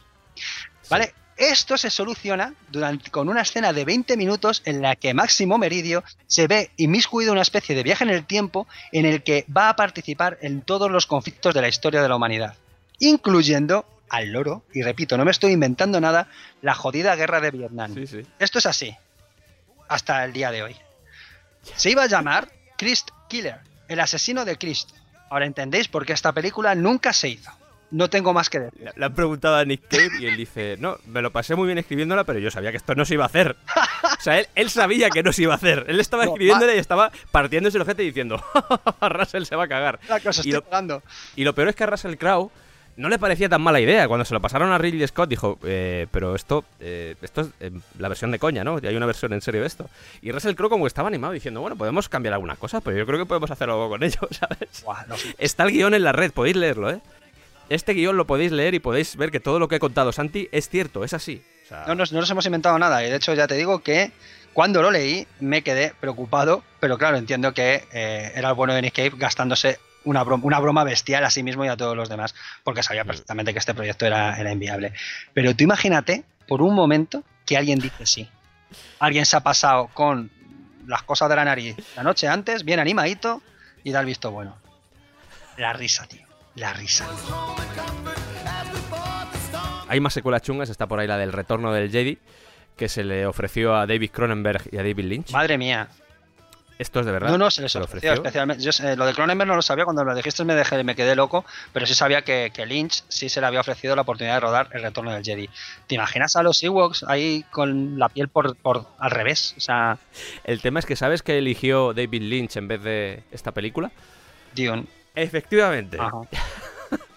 Y Cronenberg, pues me imagino que era lo mismo que. Yo creo que los dos ahí coincidían. A Lynch La- la- hizo Dune porque le habían prometido financiar su Sí, película, claro. que era chunga. Era, era difícil de financiar. Yo entiendo que hiciese lo que hizo. Pero dentro de lo que cabe, no era lo mismo que dirigir el, el retorno del Jedi, porque el retorno Claro. del Jedi lo que decían ellos era que esto ya era una franquicia, tenía su aspecto visual y esta gente tiene una visión Eso es. de- del cine muy muy diferente. Entonces, claro, dijo, vamos ¿dónde puedo sacar más pasta? Seguramente en el retorno del Jedi, pero el retorno del Jedi no es la película que quiero hacer. Si quiero hacer una película, al menos voy a ir con Dune, a pesar de que David Lynch siempre se ha quejado del rodaje de Dune porque dijo que fue un puñetero infierno. Sí, bueno. fue, fue, se inmiscuyeron mucho los productores. Otra vez, los productores deben tener muy claro cuál es su papel, exactamente igual que el director. Pero bueno, en fin, cosas que pasan. Y hay otra película, una película de Indiana Jones. Antes de que saliese Indiana Jones y la última cruzada, se escribió el guion de una película que se iba a llamar Indiana Jones y el Rey Mono. Iba a ser dirigida por Chris Columbus, y básicamente era la historia de Indiana Jones buscando la fuente de la juventud, una fuente de la juventud que estaba protegida por monos soldado. Suena bien, ¿eh? Iba a estar producida por George Lucas, Steven Spielberg, pero dijeron, eh, igual después del Templo Maldito y toda la caña que nos han dado, porque el Templo Maldito es, de- es- es cierto que hay mucha diferencia con respecto al Arca Perdida. El Arca Perdida yo creo que se puede considerar una buena película, está... Es, es muy El Templo divertida, Maldito es es muy como, dinámica, uf. pero es un bajón. Y dijeron, bueno, vamos a tomarnos un poco más de tiempo y vamos a intentar hacer el- la última cruzada. Y ya que hemos abierto la puerta de nuevo, antes hemos, hemos abierto la puerta de Spider-Man, ahora hemos abierto la puerta de Steven Spielberg. Y hay un proyecto de Steven Spielberg, una historia maravillosa que, que ese- esos sonidos que estáis escuchando de fondo es Santi gozando consigo mismo ahora mismo. Un proyecto de Steven Spielberg llamado Night Skies. Sí. Night Skies, Night Skies. Night Skies es. Es que no es realmente la precuela. Es, no es realmente una secuela. Night Skies es el principio de lo que luego sería ET. Sí. Luego hablaremos de que efectivamente este principio haría que se pusiese sobre la mesa una secuela de ET de la que luego os hablaremos, ¿de acuerdo? Pero hay que ponerse eh, en la cabeza del bueno de Spielberg en este momento. Estamos a finales de los 70, Spielberg acaba de terminar Encuentros a la tercera fase, lo ha petado y además es un tío que bueno, siempre ha mostrado mucho interés por el tema de los ovnis Sí. y los encuentros a la tercera fase y todo este rollo. ¿Qué pasa? Que digamos que estaba un poco cansado de la idea, bueno, no cansado, sino que le, gust- le- le hubiese gustado dar otro enfoque diferente a este tipo de, de encuentros, ¿no? Como que Encuentros a la tercera fase habla de un, de un encuentro amable hasta cierto punto. ¿no? Entonces empieza a trabajar en otro proyecto, un proyecto que se llama Watch the Skies, vigilar los cielos. Pero bueno, eh, tuvo un problema con los derechos de autor de ese título y eh, lo cambió finalmente por el de Night Skies, los, en los nocturnos, ¿vale? ¿Qué pasaba? Que aquí lo que tenemos es una cosa más siniestra, ¿vale? Que además estaba basado en una historia real maravillosa que os recomiendo que busquéis información. Lo llaman el encuentro Kelly Hopkinsville. En esta historia, unos rednecks, 11 rednecks en una granja, se vieron acosados. Es que es así, es fascinante. Sí, sí, sí, sí. Se, vieron, se vieron acosados por lo que ellos decían que eran una serie de, de- de seres grises que brillaban en la oscuridad y que les estuvieron acosando durante toda la noche y ellos se defendieron a tiros con escopetas de perdigones. Hubiese dado dinero por estar allí. ¿Vale? Eso lo puede rodar en Rob Zombie perfectamente. Total, que basados en este, en este famoso encuentro. De los años 50 además, o sea que... Sí, sí, año 55. En pleno apogeo ahí de los platillos volantes. Eso sí. es. La historia es cojonuda. Esa era la historia que quería contar Spielberg. Pero claro, tenía proyectos por delante que le interesaban más. Entre otros, 1941, que es una película bastante desconocida dentro de la filmografía Ujú. de Spielberg. Es una película de la que él mismo, pues como que no está muy contento de cómo quedó. Es una película del 79 donde aparece, si no recuerdo mal, Belushi y Aykroyd. que Son los protagonistas, una película, una comedia que quería hacer. Entonces deja aparcado el eh, hacer esa historia, esa historia sobre mm, estos rednecks que contaba Santi, que de repente se encuentran con una criatura, con unos, bueno, con una, no, con unas criaturas que eran como duendecitos con orejas puntiagudas que están Eso golpeando es. la. Y quedaos, quedaos con ese dato Sí. de los duendecitos con las orejas puntiagudas. Sí. ¿De acuerdo? Sí, porque va a ser, va a ser importante. Aquí todo lo que vayamos a decir es, es muy importante porque son detalles muy pequeños, sí. Eh, Exactamente. Salimos por pertenecer sí, luego. sí, luego es como, anda, ¿en serio? Sí, todo viene de aquí. Y mm, entonces, como no quería que ese guion o esa idea que tenía en mente de hacer unos extraterrestres, porque en realidad la secuela se la estaban pidiendo desde Colombia, le estaban diciendo, oye, ya que hemos hecho esto, molaría hacer una segunda parte, pero como bien ha dicho Te Santi, encuentros en la tercera Claro, fase. no quería, claro, no quería hacer una secuela de Encuentros en la tercera fase, sino quería, quería llevarlo por otro lado, como ha dicho Santi. Pues claro, se encuentra con que si él no dirige esa historia, no quiere que nadie la dirija, entonces empieza a darle largas a la productora y empieza a Claro, decirles... es que lo que pasa es que él decide no dirigirla ni escribirla, delega. Claro. Él decide, decide tomar el papel de productor. Pero ¿sabes por qué? Porque cuando estaba haciendo el, el- precisamente Indiana Jones y el Arca Perdida, ve que trabajando allí, cuando tra- están trabajando, no recuerdo en qué país estaban haciéndolo, pero en mitad del desierto estaban trabajando, estaban haciendo la Estaban en película. Túnez, si no recuerdo mal. se da cuenta de que eso le está llevando mucho trabajo y necesita hacer una película más relajada, más tranquila de lo que a priori iba a ser esta historia de unos extraterrestres que eran un poco beligerantes. Es más, y esto también es importante, que tenía, eh, después de En busca del arca perdida, tenía en mente hacer una especie de historia autobiográfica de lo que había sido su infancia, la relación con su padre de Steven Spielberg siempre fue bastante complicada mm, básicamente porque era un padre ausente. Entonces quería hacer una película que mostrara a un niño que tenía una especie de amigo imaginario En el caso de Steven Spielberg era como una especie de alienígena. Sí, es cierto. Y vamos, y vamos ya empezando a ver. uh, Ah, va- vamos, vamos haciendo conexiones. Vamos haciendo conexiones. Eso era una- un proyecto que quería sacar adelante Spielberg en el futuro. Como no quería dedicarse mucho o no tenía tiempo para el guion, contacta con un guionista que también era director y actor, que se llamaba John Sayles. John Sayles. John Sayles, por ponerle así un poco en contexto, había trabajado con Roger Corman. Dios mío, Roger Corman, sí, había trabajado. Otra vez, Corman. había hecho el guion de una película de Joe Dante del 78 llamada Piraña. Y además, haciendo conexiones, Piraña 2 la dirigiría James Cameron. Sería su primera película. ¿Eh? Aquí conectando a todo el mundo. Y Piraña no deja de ser una especie de remake con pirañas de tiburón, o sea. De tiburón, sí, sí, sí. Además de Sayles, lo que pensó también Spielberg es que como él no quería dirigir la película, eh, la idea era eh, pillar a Top Hopper, Claro. que en ese momento lo había petado, con la matanza de Texas. Eh, luego veremos cómo acaba su relación con Top Hopper. Pero en el principio la idea era esta, que Sayles escribiese el guion y Hopper se dedicase a las labores de escritura. Pero eh, mm, eh, la cosa no acaba de, de- de cuajar. Se supone que se iba a empezar a rodar en el 81, en el momento que, que Spielberg hubiese terminado su anterior proyecto, se iban a poner en este, Mm. en este tema. Como decimos, el proyecto nunca le convenció porque empezó a ver que él quería escribir esa historia mucho más amable Sí. de, lo que, de lo que Dark Skies eh, prometía, ¿no? La historia de Sayles era un poco mal rollera, porque era una especie de juntar perros de paja con alienígenas. No sé si habéis visto la película de Peckinpah. Ujú. Básicamente lo que quería hacer eh, John Sayles con el beneplácito de Steven Spielberg era hacer una especie de perros de paja de esa familia dentro de la casa siendo hostigada por alienígenas hostiles.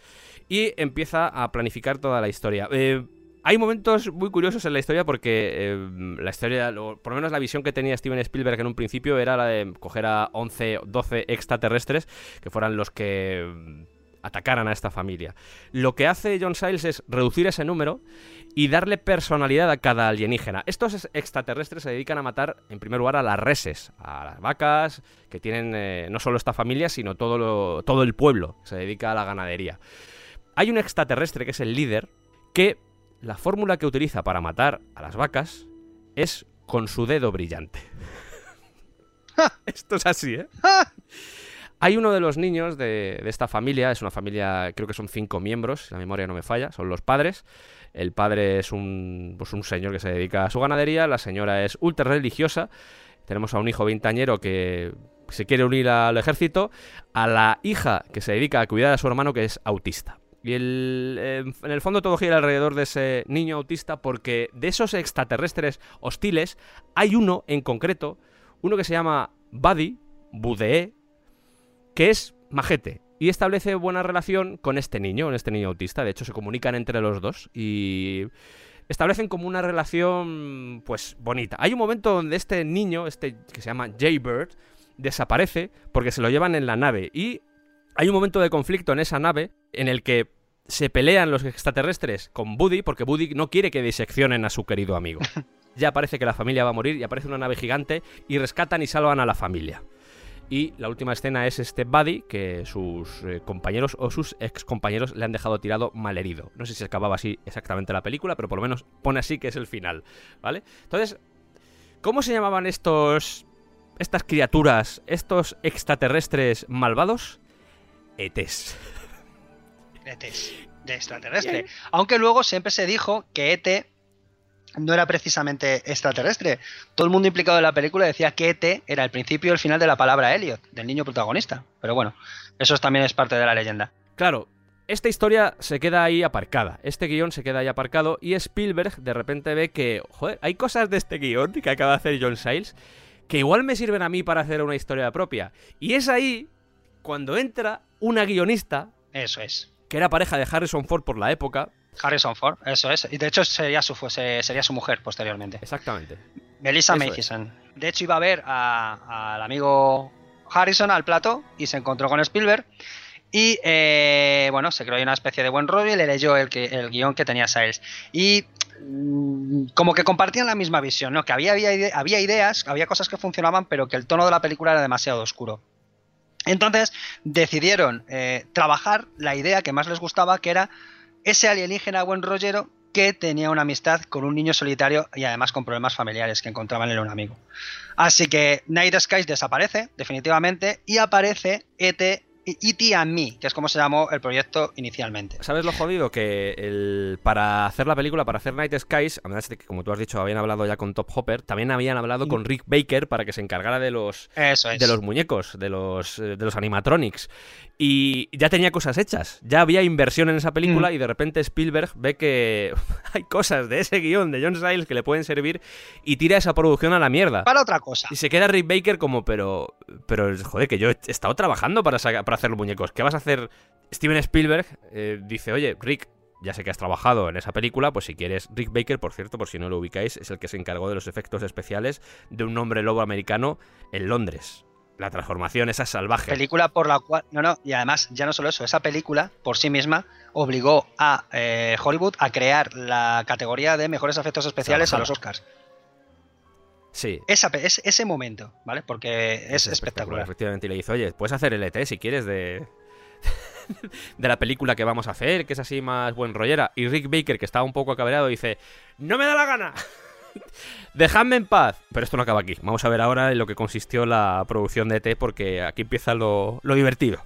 Empieza la producción de esta película con problemas, por supuesto. Sí. Columbia eran los que se, se iban a encargar en principio de, de llevar a cabo esta película. Pero cuando vieron el guion final del proyecto, el de Spielberg y, y Mathison, dijeron que les parecía demasiado moñas, que era demasiado Disney. De hecho, se, se refirieron a ellos eh, con, eso, con ese término y decidieron interrumpir, el, eh, vamos, congelaron el proyecto. ¿Vale? Tela, ¿eh? Tela. Sí, sí, sí. Después de tanto rollo les congelan el proyecto a, Sp- a- a Spielberg. ¿Qué pasa? Que de repente aparece la productora Universal, eh, Universal que sería básicamente la productora casa madre de, de Spielberg, y compran ese guion por un millón de dólares y dicen, bueno, vamos a tirar para adelante. Bueno, el resto es historia. Se hace ET. Eh, ET es una película maravillosa que se merece un programa por sí mismo porque es posiblemente la película para niños hecha de la perspectiva de un niño más importante de la historia. Fijaos que la cámara apenas se levanta de la perspectiva de Elliot y ET. Está rodada desde, su altura. Y, me parece maravillosa. Otro día os hablo más despacito de ET, que es una película que adoro por muchas cosas. Es que me parece, me parece bestial por, por- por todo. Y bueno, evidentemente se convierte en el clásico que es hoy en día, una película que, que- que, no sé, no va a envejecer nunca porque es maravillosa.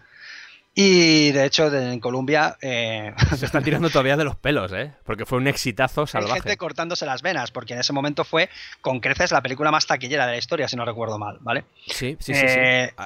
Hay muchas, hay muchas referencias a ET, eh, la telepatía que tienen los, los extraterrestres del guion de Siles está ahí, la telequinesis, o sea, levitan. Hay un montón de, de cosas que están cogidas de ese guion y vamos a ver que no se quedó ahí. Ahí está el tema. ¿Qué pasa? Que el guion de Night Skies no desaparece. No desaparece. De hecho, posteriormente aparece otro proyecto en el que está implicado Spielberg y en el que, en teoría, dirige la película Top Hopper. Top Hopper, que es este chico que se había quedado sin su película, Ese es el tema. porque Sp- Spielberg en un principio no iba a dirigir Night Skies. ¿Qué película es esa? Poltergeist. Poltergeist. En teoría, dirigida por Top Hopper. Hace En poco teoría. Siempre se ha dicho que es Spielberg el que realmente estuvo detrás de la cámara en, ese, en esa película y hace poco se confirmó. No me acuerdo exactamente en qué modo y de forma, pero se vino a decir que Top Hopper había sido eh, pues casi ayudante de dirección y que pasaba por allí. Vamos, pues, Creo que alguien del rodaje Sí, lo lo comentó. y. y tiene sentido porque Steven Spielberg le había dejado sin película a Top Hopper y le dijo: eh, Te voy a devolver esto, vas a figurar tú como director, aunque dirija yo, me es que ayudarás en nota, cosas, pero. Se nota, se nota, se Sí, nota, la dirige Spielberg. se nota, Top Hopper se no tiene ese sentido del ritmo ni de coña. Y la narración Y también. la narración, eso es. Eh, Sí. Y bueno, el caso es que eh, muchas de las, de las escenas más terroríficas que, se, que podemos ver en Poltergeist son adaptaciones de situaciones que se habían visto en el guion original de, de Night Skies y se adaptaron Claro. a la historia fantasmal. ¿vale? Familia siendo hostigada por. Claro. En este caso por Por- espíritus. por ¿no? espíritus, pero al final Claro. el rollo era el mismo. Sí. Y aquí es cuando llegamos precisamente a esa segunda parte. Es más, eh, antes también eh, hay que comentar que, como hemos dicho antes, los monstruitos eran una especie de, de- de- de diablillos, de duendecillos orejudos. sí. ¿Qué duendecillos, diablillos orejudos están muy vinculados a la carrera de Spielberg? Los Gremlins. Los Gremlins. Efectivamente, esa imaginería que en principio se construyó para Night Skies acabó siendo referencial para, para estas criaturas que igual es la misma historia. Una Sí. familia atacada, en este caso, por, por unos animalitos que, pues ya sabéis que hay que cuidar bien a vuestra mascota, que si nos putea. Entonces aparece la idea, con el exitazo que fue que fue ET, de hacer una segunda parte. Ay, Dios. ET2 Nocturnal Fear, miedo nocturno. ¿Qué pasaba? Se intentaba recuperar el tono chungo de Night Skies, Sí. pero esta vez con Elliot, ¿vale? El caso es que la historia va de que ET vuelve porque hay unos eh, marcianos malvados que secuestran al bueno de Elliot y parte de su familia. Esa era la premisa. Eh, eh, dinamitar completamente esa historia amable y simpática y maravillosa de ese niño con problemas que encuentra un amigo interespacial, una historia de amistad por encima de, de- de todas las cosas. Por suerte, por suerte no se hizo jamás. ¿Sabes lo que dijo Spielberg cuando se la ofrecieron? Que eso era como robar la virginidad a su película original. ¿Sabes? Sí, no, y además se supone que además Matheson fue encargada de escribir un- ese, ese guion y cuenta la Sí. leyenda que escribió tal mierda aposta que lo hizo inviable. ¿Vale? Como que fue una especie de obligación en plan, venga chicos, tenemos que hacer una, una segunda parte y además que era eso, que se supone que esos extraterrestres sometían a Elliot y a sus hermanos a varios tipos de tortura. Sí, O sea, hubiese sido eh, violación mental para, para toda una generación. sí. Por suerte se dieron cuenta de que, de que el proyecto era inviable, de que aquí nadie estaba interesado en eso, ni siquiera sus creadores originales, y guardaron este, ese- esta cosa en, el- en la caja fuerte más profunda de los estudios Universal.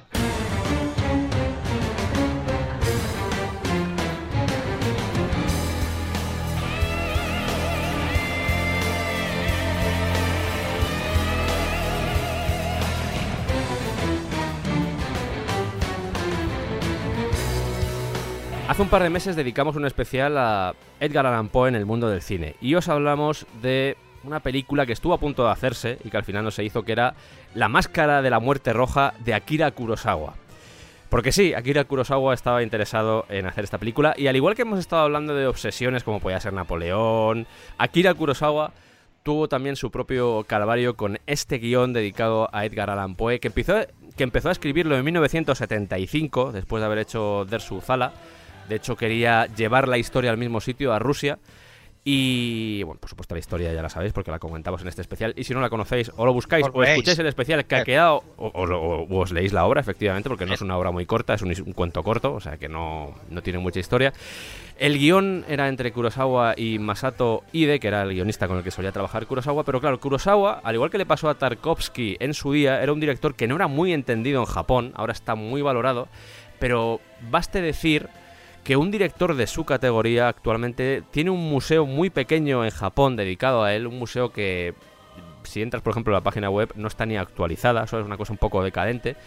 Y a pesar de que fuera de su país tuvo bastante éxito y está muy valorado dentro, en la primera época sí gustaba y sí funcionaba muy bien, pero a medida que se fue codeando con, con otros directores extranjeros, no empezó a ser bien visto dentro de, de su producción. Se le acusaba de ser excesivamente occidental y de tratar temas occidentales. Por ejemplo, estaba obsesionado con Shakespeare, es una de las constantes en su obra. Y claro, eh, desde Japón, que además estaban en, en un momento sensible, ¿no? de reconstrucción nacional, de, de- de intentar encontrar un poquito el norte después de la Segunda Guerra Mundial, pues no veían especialmente bien que un director se, se sintiese tan cómodo tratando temas ajenos a la cultura Pues japonesa. que Ran o Trono de Sangre es que es, es Shakespeare total. o sea, Shakespeare, es es Shakespeare total, sí. el- el- Y sorprende porque llegó un momento, claro, ya eh, cuando empezó ya a interesarse por dirigir esta película, empezó a darse cuenta de que era ya mayorcete y entonces buscó a algún director en Europa o Estados Unidos que se pudiera encargar de la película. Iba a ser la primera película en la carrera de Kurosawa que había escrito y no había dirigido. O sea, para que nos demos cuenta eh, de cómo de importante era para él sacar este proyecto adelante. Eh, para nuestra desgracia, murió con 88 años, murió mayor, pero nos dejó un gran genio del cine. Y afortunadamente, digo afortunadamente porque no sé lo que va a salir de ahí, esta historia fue comprada por un estudio chino y quiere hacerlo en el 2020. Mm, no sé muy bien lo que va o qué va a suceder a partir de ahí.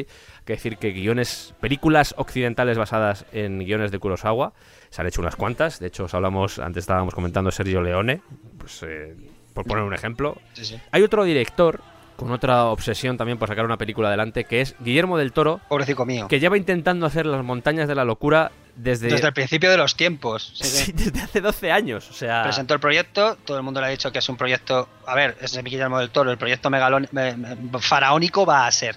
Y su idea es llevar esta fabulosa historia de Lovecraft a- al cine. ¿Qué pasa? Que es, eh, Del Toro ha tenido una carrera muy irregular, no tanto en lo cinematográfico como sí en lo económico. Eh, sus películas son exitosas, entre comillas. Claro. Y bueno, pues los directores, son, perdón, los productores tienen mucho miedo de entregar una cantidad ingente de dinero para llevar a, a cabo una historia que además es una historia muy particular. Lovecraft nos gusta mucho, lo adoramos, pero tampoco es un escritor masivo, ¿no? Entonces, bueno, pues siempre ha tenido problemas para llevar acá adelante esta, la financiación de esta película. Lo bueno que tiene, que ha vuelto a estar encima de la mesa. Mm, Por suerte lo ha petado con la forma del agua, económicamente ha funcionado muy bien, se ha llevado todos los premios sabidos y por haber y ha vuelto a recuperar un poco la confianza de los productores que a lo mejor ahora ven con buenos ojos el financiar eh, este- estas montañas de la locura que yo personalmente creo que del toro se lo- como es un tío que disfruta tanto haciendo esta clase de historias eh, creo que va a ser genial siempre y cuando se controle un poco de eh, bueno, de tratar esos temas tan insistentes que tiene en su obra, ¿no? Y que se adapte un poco a lo que es el espíritu de Lovecraft, que es eh, lo que es, ¿no? El horror cósmico malsano. No sé, a ver qué tal sale. Yo por mi parte estoy bastante contento de que Del Toro vuelva a hablar del proyecto como, como algo factible. Lo triste es que de 2006 a 2010 estuvo con este proyecto y estaba avanzado entre comillas, porque ya estaba hecho más o menos el guion. Se ofreció a, a la productora y fue la productora la que le dijo, pero es que esta historia no acaba Ah, bien. amigo, claro. Y además le falta, le falta un poco de romance. Y claro, lo que dijo del toro fue... Es Lovecraft. "Es que es- es- No hay personajes femeninos y todo acaba mal. Ya Claro, una historia de amor o, o qué. Eh, bueno, se habló, estuvo por ahí también metido James Cameron. eh, querían que saliese Tom Cruise, o sea, una cosa muy loca. Pero sobre todo lo que más pesó y lo que más le jodió, que yo creo que por eso fue. No tanto que la productora dijera no se hace, sino que Guillermo del Toro dijo no. Yo no lo o hago". se hace como yo quiero hacerlo o no lo hago. Porque para hacer una mierda con un. De repente metiendo. Que no sé lo que acabará al final, porque la vida da muchas vueltas. Pero para meter una historia de romance en un contexto Lovecraft, que eso tiene que ser. Se ha intentado otras veces y es muy raro No funciona, no funciona. es un proyecto que siempre ha estado, que ha ido y venido en la mente de, de Guillermo del Toro. Y siempre que va a hacer una película dice, venga, voy a hacer las montañas de la locura, se da cuenta de que no y hace otra película. es un poco eso. Sí, sí, no falla, ya digo, desde, desde hace 12 años, exactamente. 150 millones es el presupuesto que tiene pensado gastar en esta película. O sea que va a ser No una, mal, película, no está una mal. película potente. Sí, pero tampoco es tan, tan, tan, tan, tan cara. O sea, que sí, hombre, son, 100 son 150 kilos, pero, pero vaya. Ya. Yo no me la jugaría con los fans de Lovecraft, ¿eh? que te invocan un primigenio y estás jodido.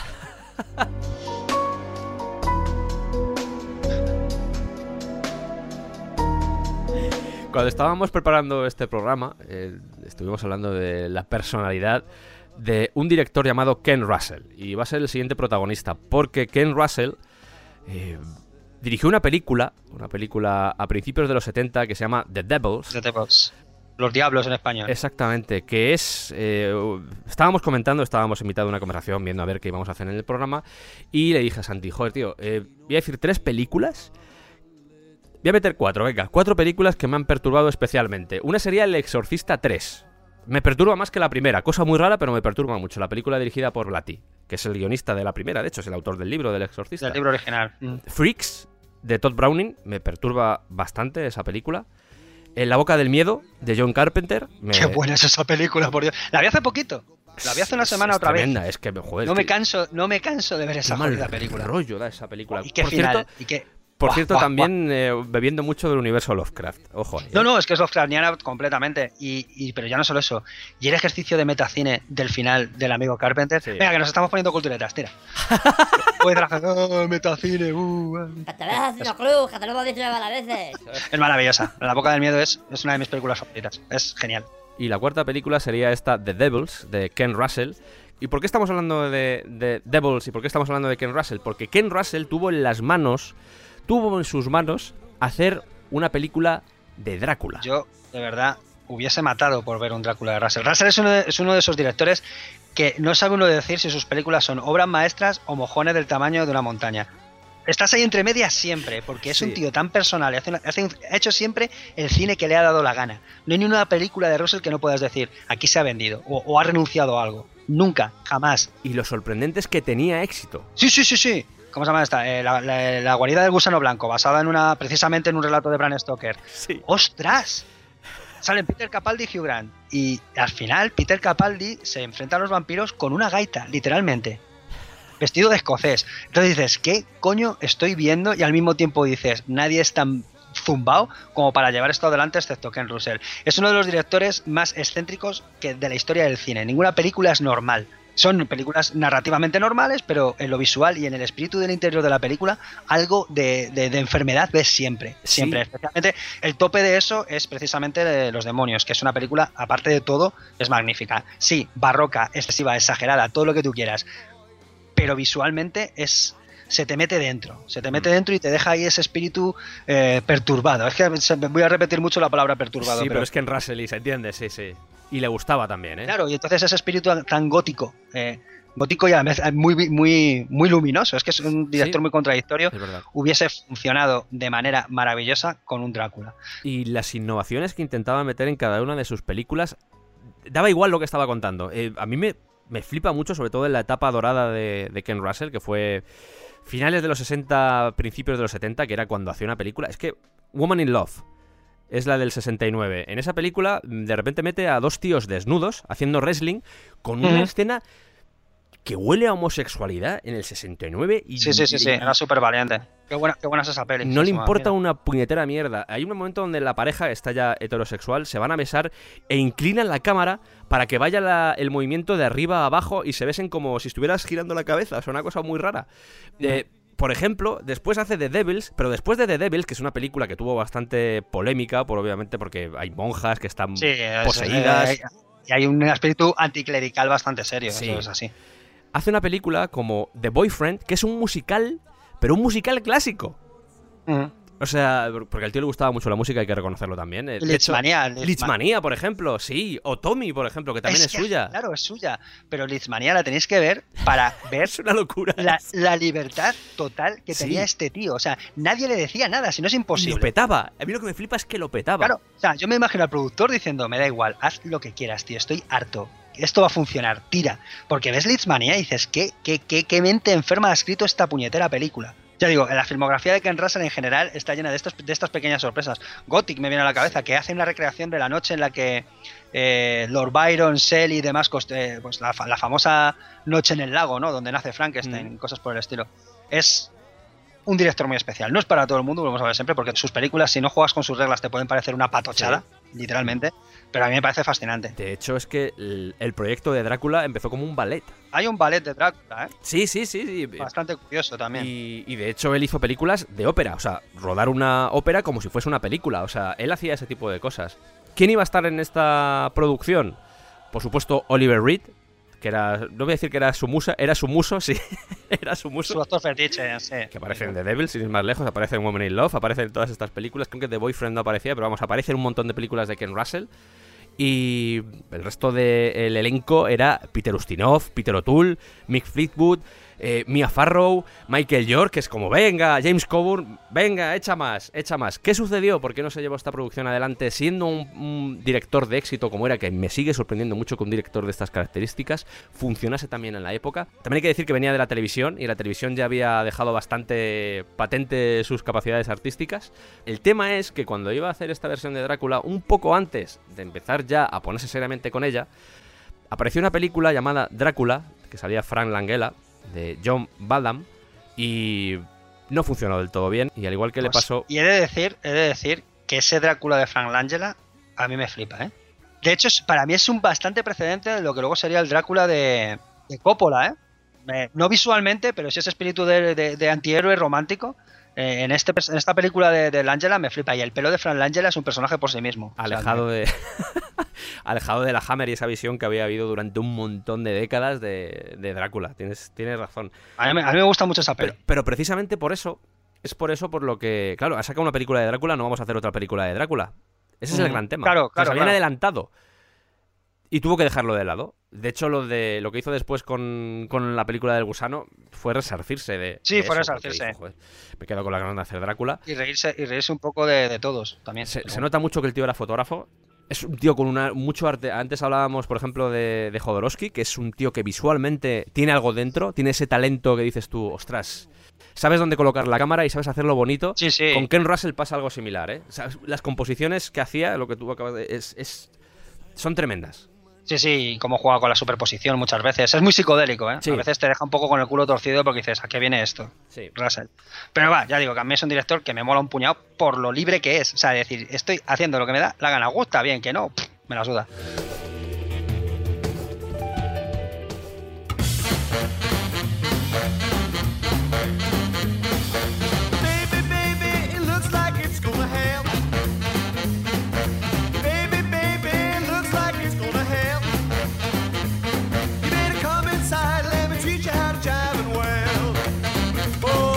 Y ya para acabar, ya para desinflar un poco este gigantesco globo que hemos creado alrededor de películas que nos hicieron, vamos a ir con una sección que cariñosamente hemos titulado Putos locos. Magnífico. Maravilloso. Y vamos a empezar por... Antes he hecho referencia a Paul Verhoeven y ha llegado el momento de hablar de Paul Verhoeven y sus... Los cruzados. Esto te dejo a ti, tío. Cuéntamelo. Te- cuéntamelo a mí, ¿vale? Pasa del público. Cuéntamelo a mí. Vale. Venga. Hemos hecho antes un poco, eh, los hemos contado Schwarzenegger, Terminator 2, Carolco. Eh, Terminator 2 había sido la película más cara hasta la fecha y también la más lucrativa para Carolco. Verhoeven, por esta época, estamos hablando de 1993, que fue cuando se empezó a plantear esto de los cruzados. Eh, Verhoeven venía de haber hecho Robocop, bien. Desafío Total, bien. Instinto Básico, bien. Y además se llevaba bien con Schwarzenegger y dice, oye, mm, creo que mientras estaban haciendo el rodaje de Desafío Total, vio que Schwarzenegger estaba leyendo un libro de, relacionado con las cruzadas. Y ahí empezó a fraguarse un poco, eh, además de una amistad, que, había una amistad entre ambos, pues empezó a, a erigirse o a construirse la historia. Verhoeven contacta con un tal Wallon Green, que Wallon Green no sé si te suena, pero es el co-guionista de Grupo Salvaje, para que haga el guion. ¡Ojo! ¡Ojo! Sangre, destrucción. ¿De qué iba a ir este guion? Bueno, pues íbamos a tener a Arnold Schwarzenegger, que iba a ser una especie como de ladrón al que habían convertido en esclavo, que de repente se une a la Armada Cristiana para liberar Jerusalén de los musulmanes, en 1095. Pero sucede que este ladrón, este mm, cruzado cachas, pues descubre que ambas facciones, tanto la cristiana como la musulmana, pues tienen intereses más allá de los religiosos. Entonces decide luchar por su cuenta. Esa era la historia, era una historia controvertida, era una historia complicada porque, claro, eh, digamos que pegaba ciertos golpes a ambas religiones. Eh, Verhoeven lo definía como una especie de Espartaco y Conan, para hacernos una idea de por dónde iba a ir esto. Ejemplos de cosas que sucedían para que veáis que era un poco esto de Devil. Pues eh, de repente el personaje de Schwarzenegger, Hagen, Como el helado. para engañar a la gente, para engañar a, a los cristianos que le tenían preso, cogía una cruz, la calentaba, se la ponía en la espalda y decía que Dios le había dejado una señal en la espalda y así evitar ser colgado. O sea, cosas así. La película entra en producción. Eh, se empiezan a construir los escenarios en España. Eh, además de Schwarzenegger estaba Robert Duvall, estaba Jennifer Connelly, Jennifer Connelly, John Turturro, Christopher McDonald. Carolco dice, venga, vamos a hacer una, buena película y, y vamos a intentar sacar este proyecto adelante. ¿Qué sucede? Eh, a Chuachi ya le estaban pagando porque Chuachi eh, era esto de, de reservo tu tiempo y entonces ya te tengo que pagar simplemente por reservar tu tiempo. Aunque no estés rodando, te tenemos que reservar para que no ruedes. A Chuache le están pagando y llega la reunión final con la productora para ver si podían cerrar todo el tema del presupuesto. Supuestamente en la preproducción habían gastado de 10 millones, pero querían gastar bastantes más. ¿Cuál es el tema? Que llegan a esa reunión, llegan Chuache y Verjoven de la mano, llegan a la productora y sucede lo siguiente. La productora le dice, ok, vale, entonces el presupuesto es de 100 millones. Joder, 100 millones es, es bastante. ¿Nos podéis garantizar que, que van a ser 100 millones y que no se va a ir a 130? ¿Qué os hemos dicho en casos anteriores? Cualquier director diría, vamos, seguro. Y seguramente te haga la película en 70 millones. Pero Verjoven es un tío sincero, un tío honesto, y le dice al, al ejecutivo, A ver, por garantías, ¿a qué te refieres con garantías? O sea, yo no te puedo garantizar eso, o sea, pueden pasar muchas cosas. Eh, si alguien te garantiza eso, está mintiendo, joder. Imagínate que llueve, que no se puede hacer el rodaje. Joder, es que hasta tú mismo puedes salir a la calle y te puede atropellar un camión. O sea, no, no, yo no te puedo garantizar esto, hombre. Eso sería. Yo no puedo hacerlo. Y mientras tanto, mientras estaba diciendo esto Paul Verhoeven, Schwarzenegger por debajo de la mesa pisándole. En plan, Paul, calla. No, no, Paul, calla. En plan, y, y Verhoeven calentándose cada vez más. Pero, hombre, ¿cómo creéis que se.? Como yo no puedo garantizar nada. Esto es una película.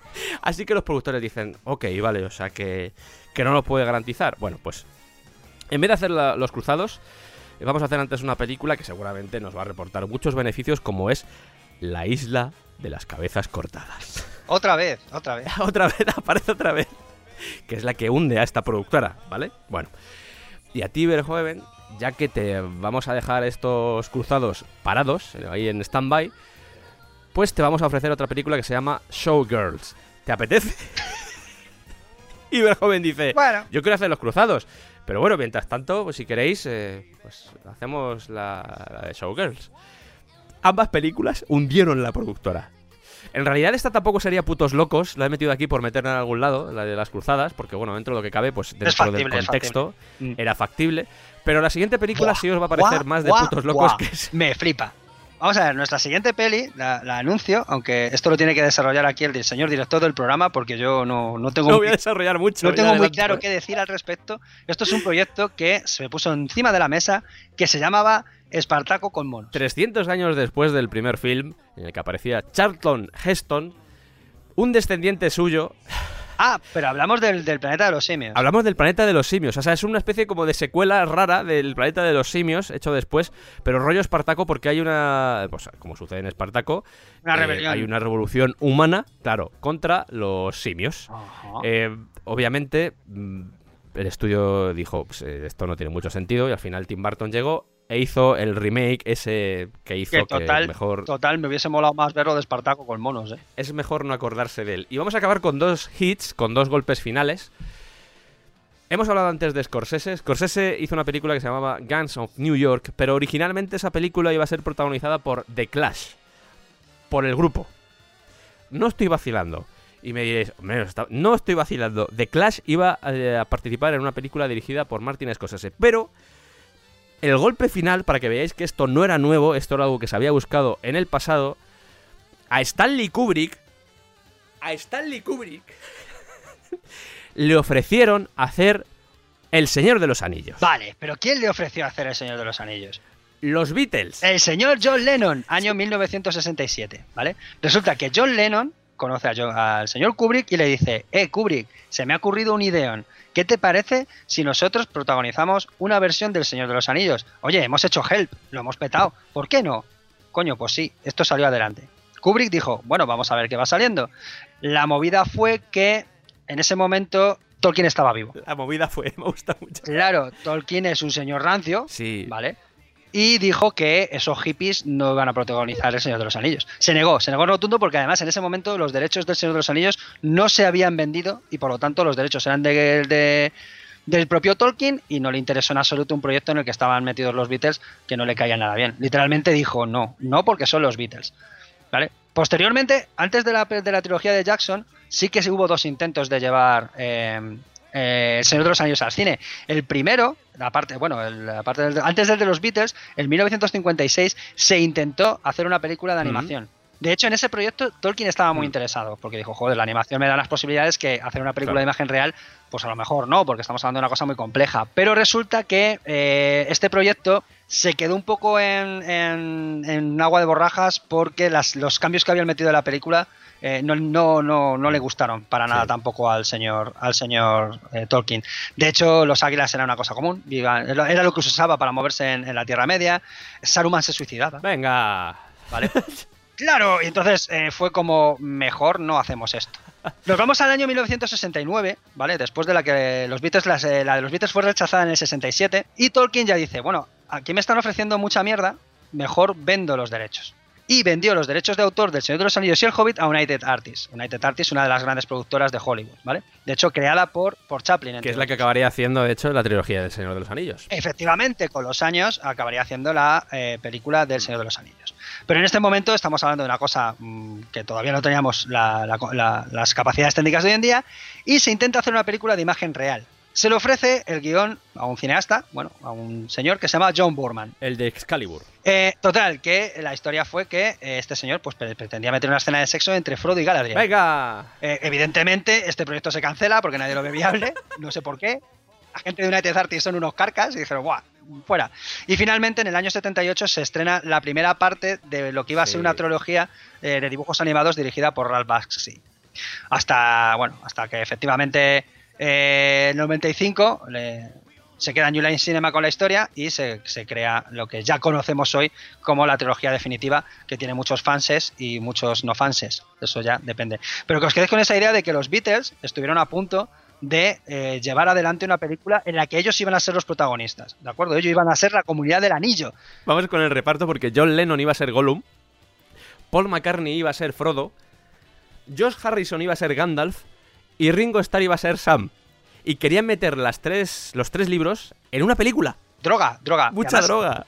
Lo que pasa es que siendo Kubrick hubiese sido una película de 5 o 6 horas, también eso es verdad. El propio Kubrick dijo, además yo creo que estaba muy entretenido con Napoleón y dijo, pero, pero ¿cómo queréis meter esto en una película? Si es que no, no, no tiene sentido. En el 67 Kubrick ya iba por la foto número 12.000 de Y Napoleón. la propia productora dijo, a ver, esto es arriesgado, es costoso y además no es viable comercialmente. Y es estúpido. Eh, hay una anécdota al respecto de por qué Tolkien no quiso que los Beatles hicieran esta película, afortunadamente, y es que era un tío muy tradicional, era un tío un poco, olía un poco a naftalina, hay que decirlo así, o sea, era un poco rancio Tolkien.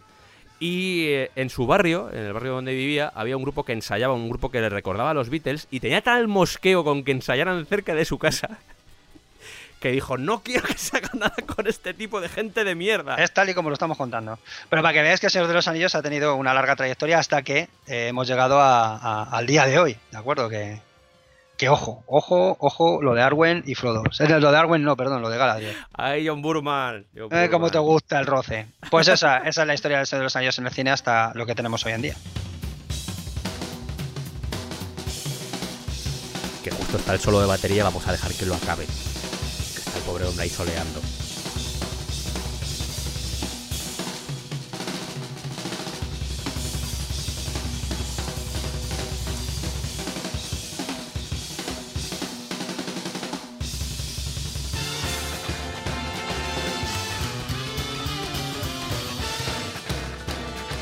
Como suele suceder en los programas que dedicamos al cine, ha sido un viaje a través de su historia, ha sido un viaje a través de sus directores, directores famosos en muchos casos, producciones que en algunas ocasiones hubiese estado bien que hubiesen salido adelante, pero en otras pues es mejor que se hayan quedado guardaditas en un cajón. Eh, yo espero que os hayamos mostrado, os hayamos sorprendido con algunas de estas películas, porque hay cosas muy locas, sin ir más lejos, esta que acabamos de hablar del Señor de los Anillos es como... Es como que te cuesta, te cuesta a veces asimilar que se haya podido llegar a ese grado de... de, de lisergia a la hora de intentar crear un film, porque la propia elaboración de una película tiene muchos elementos involucrados. Eh, ya no solo escribir el guion, la idea, el tratamiento, actores, eh, los rodajes, efectos especiales, postproducción, la música, todo, todo, todo. Hay una cantidad de factores que entran dentro de lo que es la creación de una película que a veces te aterroriza que algunas de estas historias absurdas hayan podido llegar tan lejos y te hace pensar sobre quién está detrás, quién está manejando los hilos, porque si no, no te cuadra, te aterra un poco y dices, joder, ¿en manos de quién estamos? ¿En manos de quién está el cine? Pero bueno, afortunadamente muchas veces el juicio, el juicio de algunos ejecutivos de las productoras, pues nos han hecho salvarnos de la autodestrucción y de que nuestras mentes hayan acabado disueltas como si fueran líquido. Ha sido un especial ha sido largo, mm, todavía no estoy seguro si esto saldrá en dos partes, igual esto lo estás escuchando en una hipotética segunda parte, pero es un especial de esos que solemos hacer Santi y yo, que nos gusta, nos gustamos y eso se nota porque eso se repercute siempre en la duración de los programas. Como os he dicho, si tenéis películas que no habéis visto en esta lista y hay una historia detrás, por favor, hacedmela llegar. Si queréis hacérmela llegar por mail, no descarto en un momento dado si, si cuando se haya publicado el primer programa eh, he recibido algún correo, meterlo en el segundo programa, grabo yo aunque sea un bonus. O hablar en un momento dado en los programas, por ejemplo, si hemos hecho un programa que está dedicado a esto, en el siguiente especial, aunque no tenga nada que ver con la temática que hemos abordado en el anterior programa, pues leer los comentarios que dejáis o si tenéis algún dato o algo interesante que deba ser compartido, porque a veces me dejáis comentarios interesantes en iVoox o incluso por Twitter y es como, ostras, esto hubiera molado meterlo, yo creo que es reseñable que al menos os molestéis en intentar hacerme llegar información que hemos dicho mal o que directamente no hemos, no hemos expresado, o sea que sentíos libres de hacernos llegar toda esa información y todas esas películas que veáis que faltan en esta lista, porque son muchas películas. Es más, hemos estado un rato largo con ellas y hemos tenido que quitar cosas de la lista. Había una sección de películas religiosas, del Nazaret, de... no sé, hay un montón por ahí de, de- de películas que... Siempre no podemos meter todo, ya lo sabéis, no solo en esto, sino en, en otro tipo de programas. Nos sucede casi siempre lo mismo, porque si no estaríamos hablando aquí durante. ¿Cuánto? ¿Cinco horas, Santi, tal vez? Ja, ja, ja. Qué gracioso. Gracias, Santi. ¿Me puedo, me puedo, me puedo, me puedo quitar la sonda ya? ¿O, o vamos para más? Te puedes quitar la sonda y al final Guay. nos vamos a dar cuenta que la única diferencia con Stanley Kubrick es simplemente la fotografía, ¿Eh? Que porque el resto, eso, que no tenemos 12.000 fotos, que si no, el resto es todo igual. O sea, 12.000 selfies viendo mientras hacemos el programa. Muy bien. es una pena a veces, pero la edición nos deja fuera momentos agradables de digresiones que tenemos Santi y yo sobre cualquier cosa. O igual él opina algo que yo no opino le digo, oye Santi, ¿por qué opinas esto? Entonces empezamos a dialogar y yo creo que hay un aprendizaje ahí mutuo muy enriquecedor y yo creo que es súper bonito. Y, y mola, mola hacer programas contigo, Santi. Yo sabes que, que para mí eres un miembro del descampado y que las puertas del descampado, al igual que la puerta de James Cameron estuvo abierta para Spider-Man, a ser posible, espero no acabar concomitando contigo en un puente con una tela de araña. Señor. Mientras, mientras la voz de Peter Parker empezaba a explicar Lo- cómo es lo comenta. ¿Cómo es, cómo es cómo se apa- el, el ritual de apareamiento de las arañas? Eso en voz en off, mientras están teniendo ahí su escena sexual, que es como, pero... No vamos a llegar a eso, Santi. No, No, no que queremos, eso. no queremos. Pero, pero me hace muy feliz tenerte como miembro del descampado y disfruto mucho. Son muchas horas, pero disfruto mucho. Son muchas horas, dice. Sí, No, sí. quita, calla. Yo, como siempre, mostrar mi. Lo, lo- genial que es participar en este programa. Ya sabes que independientemente de que participar o no como parte de- del staff, eh, soy un gran admirador de, este programa y de, de cómo está hecho y de lo que transmitimos, de lo que transmites tú y, y el resto de colaboradores. Y sobre todo eso, lo de siempre. Espero que la gente haya entendido que, jolín, con la cantidad de películas que nos llegan a lo largo del año, lo difícil que es hacer películas y que muchas veces grandísimas ideas se quedan Sí. por la circunstancia que sea, eh, por el camino, ¿no? Que, que- que entendáis lo difícil que es llevar a cabo un proyecto tan complicado como una película, que tengamos mucho respeto, muchísimo, por la gente que está metida en esto de las películas, que, que su trabajo es tan maravilloso como, como regalarnos historias, hacernos felices a través de, de la visión que puedan tener de, de- de- una trama, de un relato, de lo que sea. Por eso digo, yo sobre todo quiero eso, transmitir como siempre pasión por lo que me gusta y respeto máximo por la gente que está metida en esto del mundo del cine, que, que muchas veces nos olvidamos que detrás de una historia que nos divierte hay muchísimo, muchísimo, muchísimo trabajo. Así que simplemente por eso, por respeto máximo a la gente que trabaja en esto del cine, yo creo que es genial hacer programas como este. Gracias a todos por escucharnos. Gracias, Santi, por estar ahí, por sacar adelante este tipo de programa tan, tan maravilloso y tan que requiere su documentación, que requiere sumergirte en, en ese mundo que nos gusta tanto como es el séptimo arte. Por lo menos esta vez no he tenido que ver películas de mierda. Ya te, Porque lo bueno es que no, no se hicieron las películas de mierda. Ya te llegará, Santi, ya te llegará. no, no, sí, no espero menos. Pero digo, en este caso, por lo menos, no he tenido que ver el mojón final, sino simplemente la historia del mojón, lo cual está guay. Nos vemos en el siguiente programa. Un abrazo. Venga, gentes.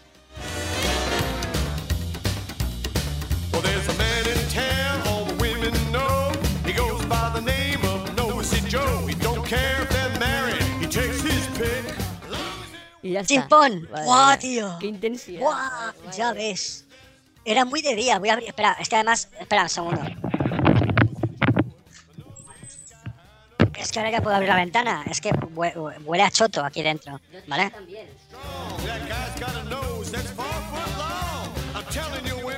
Estamos a finales de los 70. Spi- eh, Spiderman, dijo. Spielberg. Madre mía, lo de mezclar ideas duele, ¿eh? Sí. Empiezo otra vez. Eh, Venga. vayas 15. Como Venga, si que no lleváramos cuatro horas, Santi, venga. Nada, venga, vamos a hacer como que esto es normal. Em, Estamos, diciendo? Eso. estamos a finales de los 70. Estamos a finales de los 70, estamos a finales de los 70 y es- eh, Spielberg acaba de eh, hacer- iba a decirlo otra vez, tío. No sé.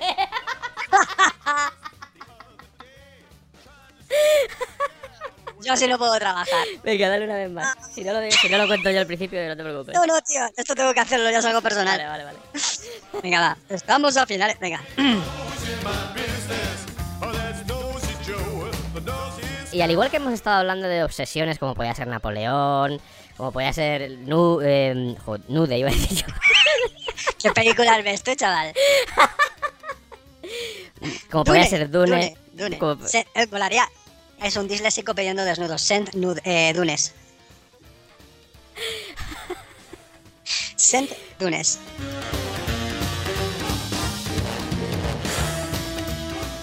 Madre mía. Que si cinco horas, Santi, no está mal, no está mal. Bueno, Y podríamos seguir una hora más, o sea, no... calla, cabrón, calla, calla. No.